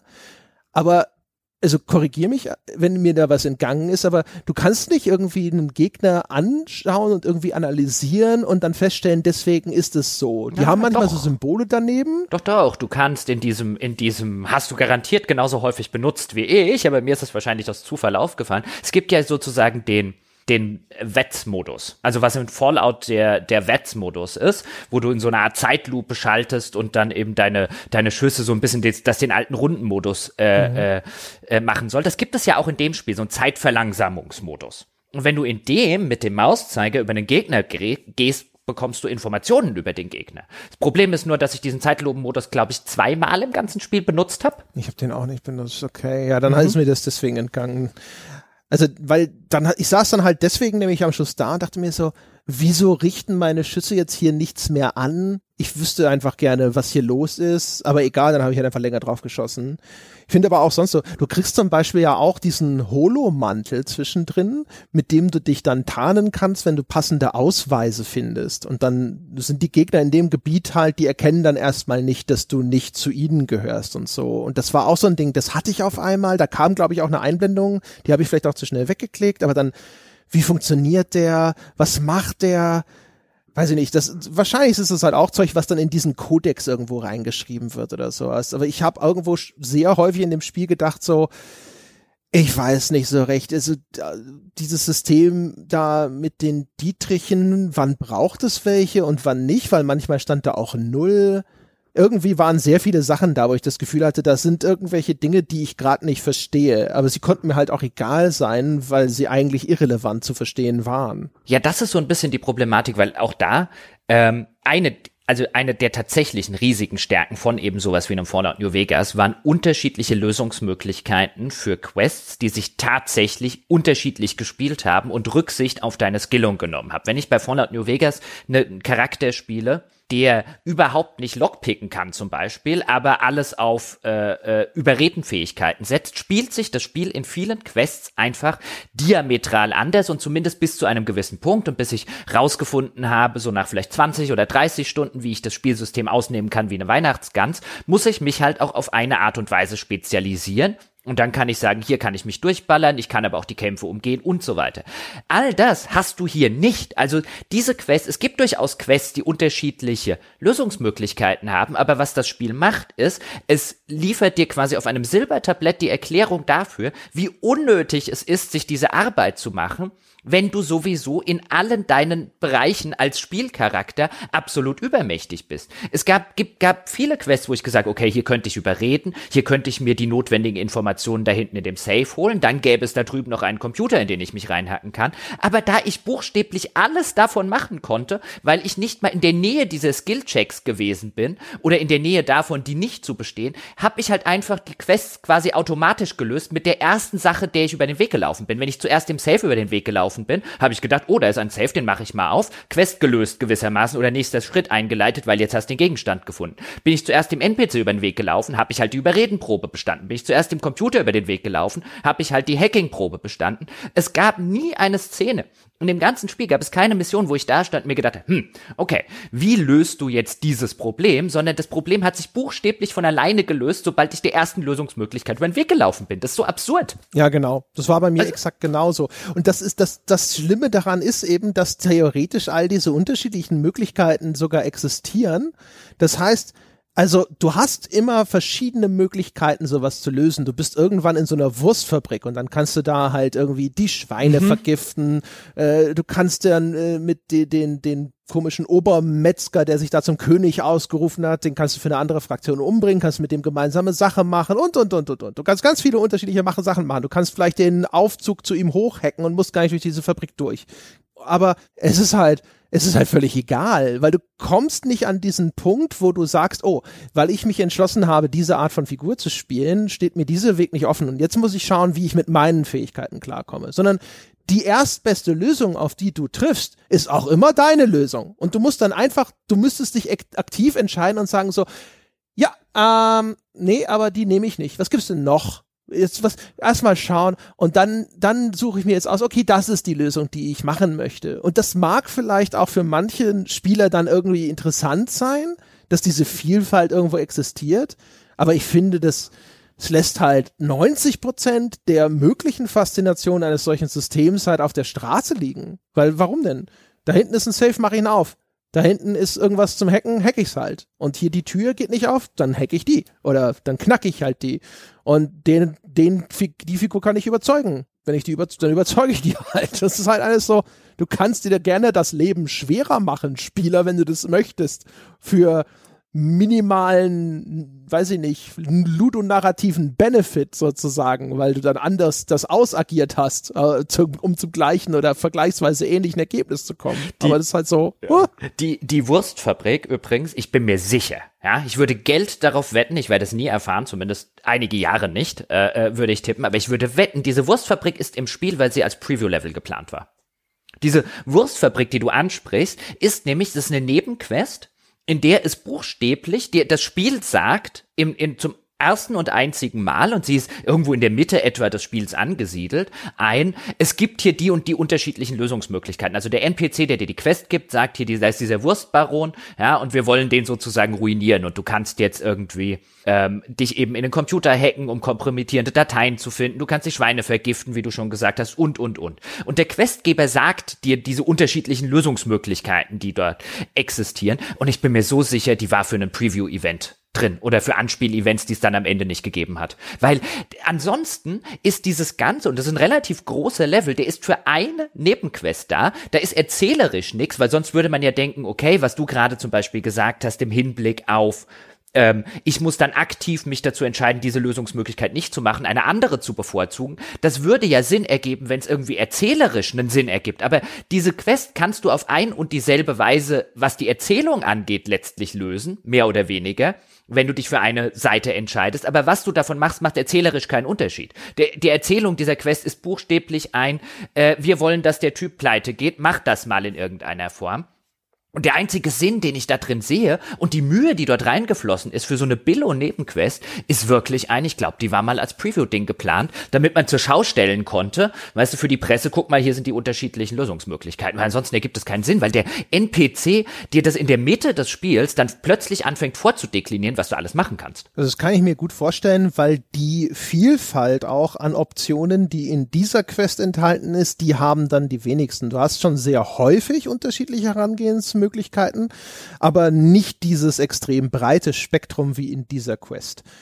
Ähm, ansonsten, wenn dem nicht so gewesen sein sollte, ist es halt einfach das Ergebnis dieses absolut fatal schlechten Balancings, weil all diese Möglichkeiten sind halt eingebaut, aber im Ergebnis ist es halt völlig irrelevant. Ja, also, also diese Quest war bei mir jetzt buchstäblich ein, okay, du hast halt diese relativ große, ein relativ großes Gebäude, das auch gut bewacht wird und bei mir war das so, okay, da drüben ist ein Hintereingang, ich gehe mal durch den Hintereingang rein, weil der war zwar abgeschlossen, aber als ob mich irgendein, irgendein Schloss in dieser Spielwelt jemals aufgehalten hätte. Dann bin ich da reingegangen, dann bin ich quasi so durch den Hintereingang, durch die Kanalisation in dieses Ding gekommen, bin dem erstbesten Computer, dem ich über den Weg gelaufen bin, da konnte ich diese komprimitierenden Daten runterladen, da war die Quest rum. Die hat nicht mal fünf Minuten gedauert. Also die ganze Arbeit, die da von den armen Leuten reingeflossen ist. Ja, bei mir war es so, äh, ich bin auch über diesen Eingang gestolpert weil da ist was Markantes in der Nähe, das habe ich mir angeschaut, dann, ah, okay, hier ist ein Eingang. Und ich hatte diese Quest-Reihe noch gar nicht angenommen. Ich bin halt rumgelaufen in der Landschaft, bin darüber gestolpert, habe den Eingang gefunden, bin da rein, habe alles umgebracht, konnte, habe dann auch diesen Typen schon getroffen, aber konnte mit dem noch nichts machen, weil ich, weil einfach die Quest noch nicht existiert hat. Und dann habe ich halt später die Quest angenommen, bin in diese entvölkerte Fabrik zurück zu dem Typen und habe halt diese Quest abgeschlossen. Hatte aber auch schon sozusagen, ich hatte schon alle Daten und so. Das ist ja auch was, das kann man mal positiv erwähnen, dass das Spiel wenigstens häufig auf sowas reagiert. In dem Fall war es notwendig, nochmal zurückzukehren, weil man da halt was machen musste, was jetzt da noch nicht möglich war. Aber sonst, wenn du sowas schon erledigt hast, sehr häufig kannst du dann halt auch schon sagen, so ja, zufällig habe ich den Scheiß schon, den du brauchst und dann kannst du die Quests auch direkt abschließen. Ist das ist äh, in der Form ist es dann wenigstens einigermaßen reaktiv. Das ist übrigens auch so ein Ding. Das Spiel ist ja auch in der Hinsicht frontloaded, dass ähm, wenn du einfach jemand bist, der mal explorativ durch die Gegend zieht, ja, und dann gehst du mal da rein und kämpfst vielleicht schon mal. Wenn du dann zurückgehst zum Beispiel und irgendwelche Quests nachholst, dann rennst du durch diese entvölkerten Gebiete ganz so Richtung Richtung Ende, vor allem wenn du dann halt noch Quests offen hast, die du vielleicht ein bisschen nachholen willst und so ist das dann auch ein einziges Quick Travel Palooza. Da gehst du einfach nur hin, fliegst zu dem Planeten, zack zu dem Ding, Quick Travel. Zack, zack, zack, Questgegenstand eingesammelt, weil hier lebt eh nichts mehr, wieder zurück, Quest abgegeben, eingesammelt und so weiter. Ist halt auch total unbefriedigend in der Hinsicht dann, wenn du mhm. da sitzt und du denkst so, ey, das möchte ich jetzt noch erleben, diese Geschichte. Das Spiel sitzt so da und sagt so, Ach so, du, du willst es jetzt noch, na mach halt, ne, von mir aus, ne. Aber das ist jetzt halt einfach so, brr. ich habe halt gedacht, du machst jetzt einfach mal fertig und fängst neu an, wo ich denke so, was, nein, was bist du bekloppt? Ja. Übrigens an dieser Stelle noch zwei, äh, äh, zwei Sachen dazu, nämlich erstens, ich bin schon ein bisschen beeindruckt, dass du an dieser Stelle, wo diese Wurstfabrik ist, nämlich auf dem äh, zweiten großen Planeten, auf dem, wie ich vorher schon mal sagte, gefühlt 70 Prozent des Spiels stattfindet, ähm, dass du da noch erkundet hast. Weil zu dem Zeitpunkt hatte ich mir das Erkunden abgewöhnt, weil auch das ist halt so schade. Es gibt nichts, abseits der Quest, gibt es wirklich nichts Relevantes zu entdecken. Also es gibt, gibt keine coolen Lore-Infos, also keine coolen zumindest, keine interessanten irgendwo zu entdecken. Und wenn du einmal rausgefunden hast, dass du gefühlt äh, äh sowieso gerade mindestens mal fünf bis zehn Level äh, äh, äh, über dem Content gewissermaßen bist und eh viel mehr Zeug hast, als du, als du brauchst, dann ist es halt wirklich, es gibt, wenn du realisiert hast beim Erkunden, das Einzige, was mir passieren kann, was ich entdecken kann, ist mehr Loot, das ich nicht brauche ähm, weil ich schon, weil ich schon weit über den Punkt hinaus bin, wo ich gedacht habe, naja gut, mehr Munition kann man immer haben und sondern ein Punkt bin, wo ich mir gedacht habe, ich mache noch nicht mal mehr Muni ich nehme noch nicht mal mehr Munition mit, ähm, weil mir der Klick zu viel ist auf die E-Taste, um die aufzusammeln, ähm, weil ich die, die kann ich gar nicht mehr leer schießen. Ich bin besser bewaffnet, ich habe mehr Munition als wahrscheinlich die amerikanische Armee, die ich hier mit mir rumschleppe. Dann gibt es einfach nichts zu entdecken in dieser Welt. Oder hast du irgendetwas Interessantes entdeckt? Der, der Grund war eigentlich vor allem eben auch einfach mal rumzulaufen und wenigstens überrascht zu werden, was da in der Landschaft steht. Das funktioniert dann halt auch so ein bisschen, dass du halt denkst, ach guck mal, eine Wurstfabrik. Aber dadurch, dass du dann halt auch so ein bisschen ausgeklingt bist aus den Questreihen, die eigentlich damit zusammenhängen oder sowas, habe ich mir das dann auch relativ schnell abgewöhnt und ansonsten logischerweise nach allem, was wir vorher gesagt haben, bin ich da bei dir. Du findest halt nichts von Relevanz, weil es gibt ja auch nichts mehr von Relevanz für dich eigentlich. Ich habe dann mal, es gibt ja noch diese Wissenschaftswaffen, das sind so Waffen mit ulkigen Effekten, ein Schrumpfstrahler zum Beispiel. Und dann habe ich gedacht, da ist doch bestimmt noch irgendwas Geiles mit dabei und habe halt diese Dinger eingesammelt. Die waren aber auch, ehrlich gesagt, nee, die klangen auch alle geiler, als, als sie dann waren. nee, da war, war nichts Geiles. Hätte ich dir sagen können. ähm, und übrigens nichts Geiles dabei. Das Spiel hat ja ein Perk-System. Alle paar Levels bekommst du so ähnlich wie in, in den Fallout-Spielen einen Perk, also einen besonderen Bonus, den du dir auswählen kannst. Und das Spiel schafft es wirklich, dass ich irgendwann da saß und mir gedacht habe, was mache ich jetzt damit? Wo, wo mhm. packe ich jetzt den Perk-Point hin? Ich meine, wirklich einen besonderen Bonus, wie so aller Fallout. Und jetzt gab es auch durchaus schon Fallout-Spiele, wo du sagen würdest, ein, was weiß ich, auch bei einem New Vegas oder so, die Hälfte der Perks sind völlig für den Hintern, aber es gab ein paar erzählerisch einfach coole, es gab ein bisschen Unsinn, den man machen konnte und es gab halt ein paar Sachen, die haben dir halt auch spielerisch wirklich weitergeholfen. Und hier war ich wirklich dabei, also Public Service Announcement an jeden, der das aus mir unerfindlichen Gründen noch spielen möchte. Der beste Perk im ganzen Spiel ist der, dass man 25% schneller rennt, weil man wird sehr viel rennen. Mhm. Das ist der beste Perk und danach die, die Gewichtszunahme, weil den Rest brauchst du einfach nicht. Ja, wollte gerade sagen, genau. Ja, mehr tragen, schneller laufen und der ganze Rest, das fand ich auch enttäuschend. Gerade bei, wenn man überlegt, wo das Spiel herkommt, weil bei Fallout waren wirklich meistens dann irgendwie diese netten Perks mit dabei, wo so, die auch irgendwo tatsächlich eine spielerische Relevanz hatten, in, insofern, dass sie dein Gameplay vielfältiger gemacht haben und nicht nur äh, hier einen Prozentbonus auf Abklingzeit von Schnigel die Schnupp oder sowas. Ja, dass du halt, keine Ahnung, hier einen Dual-Wielding, also zwei Waffen gleichzeitig führen, freischaltest, dass du, oder sowas wie äh, das Gegner zerplatzen solche Geschichten. Irgendwas, das Spaß macht oder das irgendeine Varianz in das, in das ganze Spielsystem reinbringt. Und hier war es wirklich einfach nur ein Konzert des Schnarch. Ja, bis hin dazu, es gibt ja auch ein System, dass du dir Nachteile erkaufen kannst. Also wenn du zum Beispiel viel äh, Schaden durch, ähm, durch so Giftschaden genommen hast, dann bietet dir das Spiel an, einen Nachteil zu nehmen, in Zukunft 25 Prozent mehr Giftschaden und dafür bekommst du einen Perkpunkt. Und wo ich mir denke, eigentlich interessantes System, wenn sich jemals jemand in der Entwicklung dieses Spiels Gedanken ums Balancing gemacht hätte. Weil es ist einfach so, was soll ich denn mit dem Perkpunkt? Ich wusste beim letzten schon nicht, wohin damit. Ja, und vor allem auch die Verhältnismäßigkeit erschien mir sowieso idiotisch, weil, wie du schon sagtest, also das sind erhebliche Mali, die du da in Kauf nimmst für so einen Perkpunkt, wo ich mir immer gedacht habe, so, glaub, das ergibt, glaube ich, überhaupt keinen Sinn. Ich glaube nicht, dass diese Werte wirklich gut Sinn ergeben, dass man sagt, äh, ja, okay, das mache ich jetzt. Gut, also vielleicht hätte man es einfach machen sollen und dann wäre das Spiel ein bisschen schwieriger gewesen. Möglich, aber weiß nicht. Also das, ja, das war halt äh, also wirklich so ein Ding, wo ich da vorgesessen habe und immer gesagt habe, so, nope, Nope, wieso sollte Ja, that's a hard nope. Also, ja. ja. In Zukunft, weißt du, irgendwie minus eins auf all diese drei Argumente für einen Perkpunkt und ich so, nope. Ja. Ja, also das ist genau. Also wie gesagt, also es ist wirklich an allen Ecken und Enden, wo es aus dem Ruder laufen konnte, ist es aus dem Ruder gelaufen. ist wirklich so, ist wirklich so wie das. Äh, du gibst mir jetzt all dein Geld und ich trete dir dafür mal kräftig in die Eier. So, why? Ja, genau. Geld ist ja auch so ein Punkt, ne? Das ganze Ding basiert ja darauf, es dreht sich alles nur ums Geld. Profit, Profit, Profit. Es gibt diese Stadt der Superreichen und wenn du, wenn du mit, mitspielst, könntest du auch dazugehören. Und dann, dann bist du aber so zugeschissen mit Geld und du denkst dir so, aber es gibt in diesem ganzen Universum doch jetzt schon nichts Erstrebenswertes mehr für mich. Und ich verstehe auch gar nicht, warum die alle kein Geld haben, weil offensichtlich ist es extrem einfach, an Geld zu kommen. Gehst einfach vor die Stadttore, schießt alles weg, gehst zurück und verkaufst den ganzen Schlamassel wieder. Also, also das ist halt so sicherlich jetzt nicht äh, das verpierendste Beispiel für ludonarrative Dissonanz in der Geschichte der Computerspiele, aber auch da ist halt wieder so ein Ding, wenn das das, das eine übergreifende Thema ist, um das es in allem geht, was du anfasst, dann wäre es ja schön gewesen, wenn du dir auch bei deinen Spielsystemen vielleicht ein bisschen ums Geld Gedanken gemacht hättest, aber Nope. Nope. Nope. Also mir ging es auch so, dass ich irgendwann mal noch relativ am Anfang gedacht habe, boah, ich habe echt viel Geld. Naja, gucken wir mal, wenn wir jetzt in die nächste Stadt kommen, ja, oder zur nächsten großen Station oder so, da wird's ja irgendwas zu kaufen geben, ja. Notfalls kaufe ich mir irgendwie eine, eine einzigartige Waffe oder eine neue Rüstung oder so und dann guckst du da rein und so, nope, nope, nope. Nee.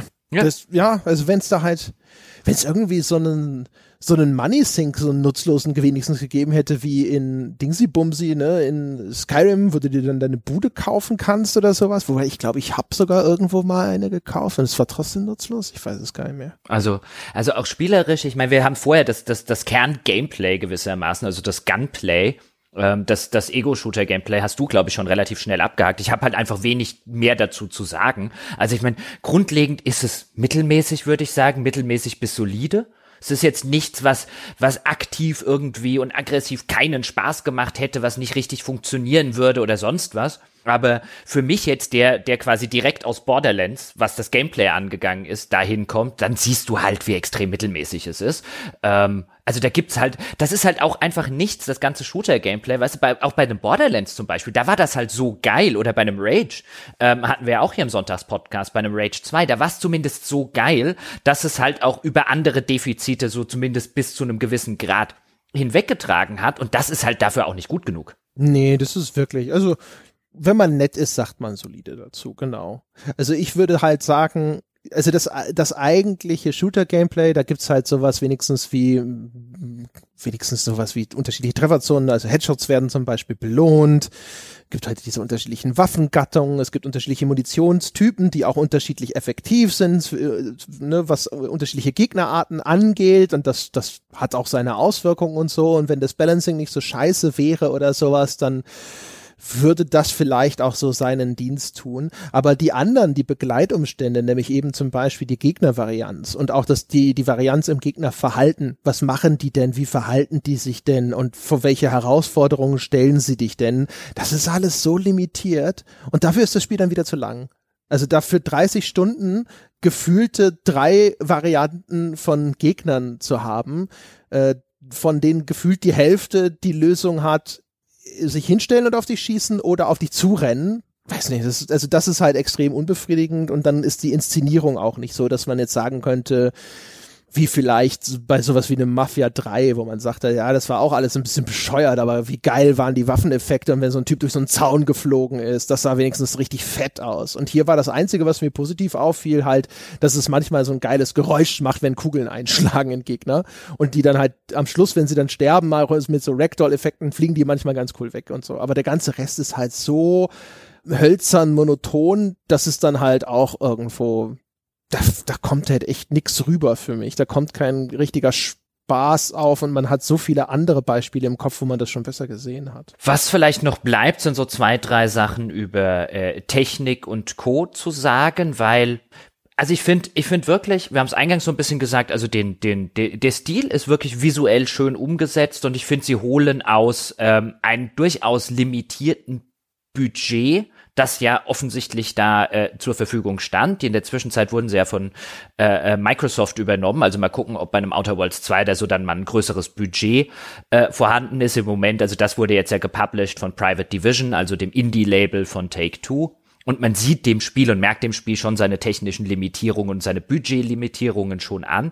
Aber sie holen stiltechnisch da noch das, das, ich will nicht sagen das Maximum, aber sehr, sehr viel raus. Also ich finde, bis an dem Punkt, wo man dann irgendwann mal feststellt, dass sich da wirklich sehr, sehr viele Versatzstücke ähneln und man quasi ah, in diesem Raum oder in diesem Gebäude bin ich gerade zum 25. Mal, es steht jetzt gerade nur woanders, ähm, bis man an dem Punkt kommt, also der ganze visuelle Stil, der ganze Space Western mit den ganzen Firefly-Anleihen, das alles ist schön umgesetzt. Ich finde die, die Farbwahl, so eine satte, bonbonfarbene Palette, die gefällt mir gut. Und die Skyboxes sind geil. Das sind glaube ich, die besten Skyboxes, also die schönsten, visuell, ästhetisch, äh, schönsten Skyboxes, die ich je in einem Spiel gesehen habe. Ja, die sind, die, die sind echt geil. Du hast ja also auch äh, das Gefühl, das Spiel will das so ein bisschen machen. Ähm, ich glaube, du hattest das auch sogar selber schon mal angemerkt, ne? Das, das Fadenkreuz, da ist sogar ein bisschen nach unten versetzt, ne? glaube ich, damit diese riesigen Weltraumpanoramen da im oberen Bild, in der oberen Bildschirmhälfte auch so ein bisschen wirken können. Das, äh, das ist schon cool am Anfang habe ich auch gedacht so, boah, cool, das ist eine geile Welt, die gefällt mir. Ich finde, man kommt sehr schnell an den Punkt, wo man wirklich dann dabei das Gefühl hat, okay, das ist das gleiche anders koloriert die gleichen Gebäude, die gleichen Pflanzen mhm. und jetzt aber noch mal eine andere Farbpalette drauf geklatscht und sowas. Und da, da hat es mich so an sowas wie Red Faction Guerilla erinnert. Nicht ganz so schlimm, aber das ist auch so ein Spiel. Da denkst du am Anfang so, ja, ein bisschen, ne, aber schon ganz nett und so. Und dafür, bei dem waren es halt die Physikeffekte, die geil waren. Und dann kommst du in die zweite Welt und da denkst du, das ist genau das gleiche in grün. Und dann kommt das gleiche in braun und so weiter. Und das ist nicht so frappierend wie da, aber hier ging es mir halt auch so. Dann kommst du hinterher, denkst du so, ah cool, jetzt bin ich auf dem Asteroiden. Okay, das ist, das ist, das ist die Welt in Blau und mit weniger Pflanzen. Oh, jetzt komme ich dahin. Ah, okay, das ist dasselbe. Und du hast wirklich am Schluss dann echt dieses Ding, wo du in Räume kommst und du erkennst es eins zu eins wieder. Es ist dann wirklich exakt gecopy-pasted. Und dann, was, was halt dann jetzt, am, um, um, um das auch nochmal zu sagen, also was mir halt komplett fehlt und dann äh, insbesondere im Laufe des Spiels kriegst du das dann halt mit und was halt zu diesem zu diesem ähm, zu diesem Eindruck von einer gewissen Staffagen und Bühnenhaftigkeit dieser ganzen Spielwelt beiträgt, ist, dass es halt auch im Gegensatz zu vielen anderen Spielen jetzt bei einem, in, wie gesagt, in so einem, in so einem Fallout-Spiel, jetzt selbst in Fallout 4 oder so, hat erheblich mehr interessantes Lore in seiner Spielwelt. Und das haben wir schon dafür kritisiert. Also, sobald du halt merkst, dass das einzige, was du dort zu finden hast, wenn du mal in, in, in Computerterminals und so weiter dich reinhackst und dort irgendwelche Logs und so findest, nahezu jedes davon davon ist halt eine Variante von, haha, guck mal, was für eine Absurdität die Corporation hier wieder machen wollte. Also so ein bisschen, als würdest du diese Walls von Fallout die man ja dort entdecken kann. Und in der Regel in jedem von diesen Untergrund-Walls ist ja da so ein bisschen, das ist ja so ein Running Gag von Fallout, was für ein, was für ein absurdes Experiment hat Vaultec da drin jetzt schon wieder gemacht. Und in, in, in kleinere Dosen eingesetzt ist das natürlich interessant. Wenn ich bei einem Fallout einer neuen Vault über den Weg laufe, dann will ich als allererstes wissen, was zur Hölle haben sie da denn jetzt schon wieder Absurdes gemacht. Aber dadurch, dass hier wieder und wieder und wieder und wieder und wieder das kommt, ist es halt spätestens nach der Hälfte des Spiels hatte ich überhaupt gar kein Interesse mehr, mich in irgendwelche Computerterminals rein zu äh. Ich habe diese ganzen Logs und so weiter nicht mehr gelesen. Und wenn ich an so einem Punkt bin, der normalerweise wirklich obsessive compulsive ist, das alles gelesen haben zu müssen, wenn ich sage, ich bringe das nicht mehr über mich, dann noch noch ein einziges Mal. Und was was haben sie jetzt wieder absurdes gemacht? Oh ha ha ha ha ha, er hat nur fünf Minuten Pause, alle was weiß ich fünf Stunden oder sonst irgendwas. Das war so ein, ich kann es nicht mehr, ich kann das nicht mehr lesen. Es ist ja auch auch da wieder, ne? Fallout zum Beispiel hat ja verschiedene Lore-Ebenen, nämlich Gegenwart und Vergangenheit. Ne? Ein Teil der Lore erzählt dir, was ist denn vor dem großen Krieg passiert, wie kam es dazu. Äh, andere erzählt dir aber, wie kommt, ne, was ist der Hintergrund der existierenden Fraktionen und so weiter. Und hier, so vom Gefühl, gibt's halt einfach immer nur diese eine Gegenwartsebene und da geht's immer nur darum, was hat der böse Konzern gemacht oder was ist mit Menschen passiert, weil der böse Konzern irgendwas gemacht hat.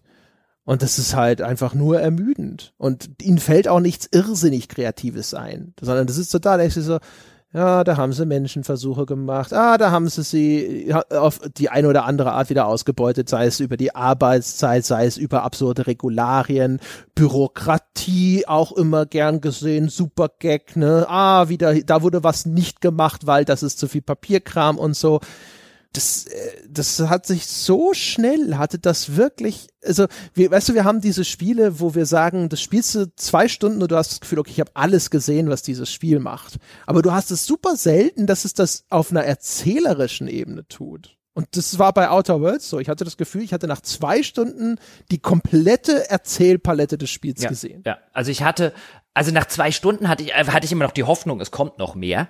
Ähm, aber spätestens nach der Hälfte des Spiels war es wirklich teilweise so, als würde man, als, als, als, als würde man mich dazu zwingen, mir eine Führung durch mein eigenes Wohnzimmer beizuwohnen. So ein, so ein, und da hängt Jochens Fernseher und da steht Jochens Couch und hier hat Jochen sein Bücherregal. Wollen Sie mal die Bücher sehen, die Jochen schon, also quasi im Sinne von einem, das war halt so ein, hier ist nichts, aber auch gar nichts, auch nur ansatzweise neu. Ja. Ja, das ist wirklich wahr. Und die Texte hast du selber geschrieben für die Führung. ja, so ungefähr. Also es ist, es war, es war wirklich entsetzlich auf so einer, das, also das beste Gefühl, wie ich das beschreiben kann, was ich irgendwann hatte äh, äh, bei dem bei dem Spielen und bei dem Lesen dieser Texte war halt wirklich ein, wie wenn du früher in der Schule gesessen hast und gesagt hast, ein, okay, noch fünf Minuten bis zur großen Pause oder so und ich klick mich jetzt noch schnell durch diesen Dialog und vielleicht passiert ja noch was und wir haben ja gesagt, wir machen hier diesen Cast, aber es war ermüdend trifft es wirklich. Also es war ich bin so froh, dass das vorbei ist. Ich spiele das nie wieder. Ja, ich bin auch damit. Also diese eine kurze Phase, wie gesagt, wo ich jetzt mal kurzfristig nicht das Gefühl hatte, so mega overpowered zu sein, sondern nur ein bisschen und wo ich auch einfach durch die Landschaft gelaufen bin, bis zu der Erkenntnis, dass das, dass es aber nicht vorgesehen ist, dass ich einfach durch die Landschaft laufe, sondern dass das Spiel schon möchte, dass ich da in der vorgesehenen Reihenfolge mir die Quest abhole und dann irgendwo hingehe da hatte ich mal wirklich so einen kurzen Abschnitt, wo ich dachte, das ist jetzt ganz mild unterhaltsam. Und die restliche Zeit war wirklich, also wie gesagt, es war so wie im Warten durch Morast. Und ich habe auch gedacht, die ganze Zeit immer nur so, boah, nee, es gibt mir alles nichts. Es langweilt mich. Ich langeweile mich von einem Punkt zum anderen. Und es gibt nichts, was mich daran hindert. Ja, dagegen war Fallout 4 ein Highlight. Ja, Fallout 4, äh, ja, tatsächlich hat mir, hat mir erheblich mehr Spaß gemacht. Ja, hättest du mir vor dem Spielen von Outer Worlds gesagt, ich sag am Ende, dass Fallout 4, ja, das mit weitem Abstand bessere Spiel ist, dann hätte ich, das kann nicht sein. Ja, Bojarski, Tim Kane, die Leute, die daran beteiligt waren. Gut, das waren jetzt, auch das waren nicht unbedingt die Leute, die jemals für total tolle Dialoge, Geschichten und so weiter gestanden haben. Aber das ist, also, weißt du, dass es auch noch spielerisch, balancingmäßig und so weiter so kaputt ist, wenn ich, wenn ich die, die Erzählung vielleicht streckenweise hätte ich dann gesagt, wie ich es ja schon eingangs auch schon mal gesagt habe, ein, okay, Fallout New Vegas, das hatte seine Momente und auch seine gut geschriebenen Momente, aber das hatte halt auch wirklich seine, langatmigen und zehn äh, erzählerischen Passagen und hatte seine erzählerischen Probleme. Dass ich das jetzt nicht rundum gelungen finden würde, äh, irgendwie geschenkt, aber dass es in der Welt nichts Interessantes zu entdecken gibt, das ist alles, das ist alles so unoriginell. Also das ist wirklich ein, ich habe die Sorte Spiel nicht nur schon tausendmal gespielt, und die Sorte Quest nicht nur schon tausendmal in besser gemacht und in anspruchsvoller, weil ein Balancing vorhanden war. Es ist wirklich, außer diesem, diesem einen Witz, den das Spiel immer und immer und immer wieder erzählt, der ist noch nicht mal sonderlich originell, da ist nichts. Es ist einfach so ein, es ist, es war jetzt wirklich die, mithin, mit die größte Zeitverschwendung, die ich je in der Geschichte dieses Podcasts hatte. Ich bin, ich sitze nach wie vor da und bin konsterniert ob der guten Besprechung dieses Spiels, weil ich kann sie mir nicht erklären. Also es ist, ich bin ratlos. Bin ratlos, warum einem dieses Spiel Spaß macht. Ja, weiß ich nicht. Nee, dazu habe ich auch nichts Erhellendes beizutragen, außer vielleicht so eine Humor. Humor ist so eine Sache, da manchmal manche Sachen finden Leute halt total lustig und ich verstehe es natürlich auch nicht. Ne? Also keine Ahnung, Mario Bart schmeißen sich manche Leute weg und ich sitze davor und denke mir so, weiß nicht warum. Das, das ist noch das, was mir am ehesten vielleicht einleuchten würde. Ansonsten habe ich das Gefühl, ähm, hier die, wie die, die es verstanden haben, ist äh, tatsächlich der Publisher, also Take-Two-Private Division, als die, ich vermute sehr, dass das, äh, auf de, dass das deren Zustimmung äh, benötigt hat, dass als die beschlossen haben, Outer Worlds an Microsoft Game Pass für so ein 1-Euro-Log-Angebot zu verkaufen. Das war wahrscheinlich die zutreffendste Beurteilung der Qualität des Spiels. Die wussten, was sie da haben. Der Rest der Welt hat äh, diese Erkenntnis offensichtlich noch nicht erlangt. Ja, ich kann es auch wirklich, also der einzige Grund, warum ich es empfehlen könnte, im Sinne von einem, wenn es unbedingt sein muss, gucken Sie halt mal rein, ist halt, weil es buchstäblich einen Euro kostet, wenn man diese, dieses Log-Angebot, das Game Pass abschließt, äh, das Microsoft Game Pass. Zumindest auf dem PC kostet, glaube ich, einen Euro. Ich weiß nicht, ob das auf der Xbox auch gilt, aber auch da, ich glaube, 3,99 oder so. Also dadurch, dass es wirklich im, im Rahmen dieses Game Pass äh, für äh, auf dem Grabbeltisch zu haben ist, ähm, dafür ist es, ja, da kann man mal reinspielen. Weißt du? Das heißt, normalerweise würde ich jetzt sagen, ey, wenn es unbedingt sein muss, dann warten sie aber auf einen sehr, sehr billigen Sale, aber den gibt's ja schon. Ja, genau. Ja. Ja, also wie gesagt, also bei der in dem Preisrahmen, ja mein Gott, weißt du, das ist halt so. Warum nicht? Ja. Aber, aber um Gottes Willen kaufen sie sich nicht für 60. Nein. Nein. Nein, nein, nein, nein, nein, nein. Nein. Also, oder gehen Sie auf YouTube vorbei, schauen sich da vielleicht mal ein Let's Play an und äh, wenn Sie zu den Menschen gehören, die da sagen, nein, das ist doch köstlich, köstlich, ja, ich komme aus dem Lachen ja gar nicht heraus, ich muss mir eine Box Taschentücher daneben stellen, ja, um die ganzen Tränen abzutupfen. Um Himmels Willen, lassen Sie sich äh, von uns den Spaß nicht vermiesen, aber das ist äh, eindeutig keine Empfehlung. Puh. Weißt du, was wir aber dringend noch empfehlen sollten? Ja, wir sollten den, den Menschen empfehlen, dass sie in äh, äh, zehn Tagen auf unsere Tour kommen sollen. Das stimmt, ja. Das sollten wir ihnen dringend ans Herz legen. Ja. Na, also wenn sie mal Geld äh, vernünftig ausgeben wollen, ja, wenn sie mal ein, äh, ein kleines Zahnrad im großen Getriebe des äh, Kapitalismus sein möchten, wo man sich hinterher sagt, so da habe ich alles richtig gemacht, dann gehen sie auf gamespodcast.de slash tour, holen sie sich ein Ticket. Wir sind am 19. in Frankfurt und am 20 in München. Das ist nicht mehr lange hin. Das sind jeweils noch ungefähr 40 arme, verwaiste Tickets, die darauf warten, dass sie doch noch jemand adoptiert. Die auch mit großen Kulleraugen da sitzen und jetzt noch glauben, dass sie niemand lieb hat. Aber sie da draußen, sie da draußen können diesen Tickets ein Zuhause geben, damit sie endlich auch wieder das Gefühl haben, geliebt zu werden ohne sie damit irgendwie emotional unter Druck setzen zu wollen. Nee, sonst, sonst muss deine Mutter welche kaufen. Ja, die muss ganz schön viele kaufen. ja, gut, jetzt, jetzt soll sie sich mal nicht so anstellen, ja? Hätte sie sich überlegen sollen, bevor sie Kinder gekriegt hat. ja, dass das teuer wird, das, das wusste man ja eigentlich. Ja, genau. Ja? Sagt heißt ja so ein Kind bis, zu, bis zum Erwachsenwerden. Also früher hieß es mal irgendwie so, glaube ich, äh, 200.000 Mark oder so. So. Da ist ja noch was ja. offen, oder? So viel kannst ja. du früher nicht gekostet haben mit deinem Schneider CPC. Stimmt, und ansonsten ja. war ja bei mir eigentlich schon früh klar, dass das so ein Kind ist, das ein bisschen überdurchschnittlich teuer wird. Ne, jetzt, ich habe ihr bestimmt jetzt zehn Jahre oder so nicht mehr auf der Tasche gelegen.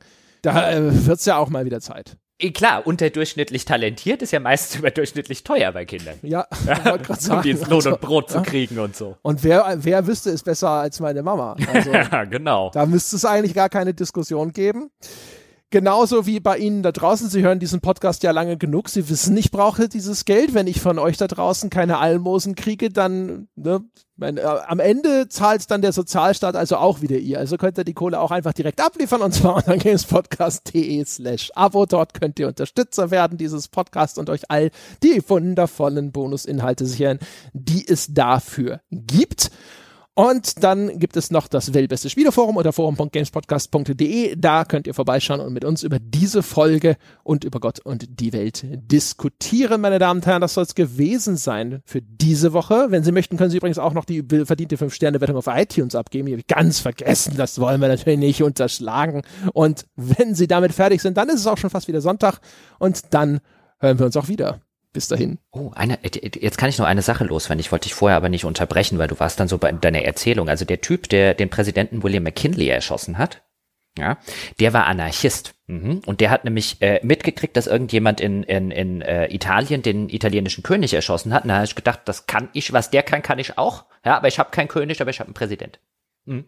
Okay. Einfach nur nochmal klugscheißen ja. am, äh, zum Abschluss der Folge. Ist es jetzt besser oder schlechter, einen Präsidenten zu äh, an, anzuschießen oder zu erschießen, weil man eine Frau beeindrucken möchte? Ich wollte es nur sagen. Also das war, war ein Anarchist. Mhm. Okay. Ja. Das, nur der Vollständigkeit halber und so. Also jetzt nicht losgehen und lass, lass die Merkel in Ruhe. Na, ihr Anarchisten da draußen. ich meinte jetzt dich.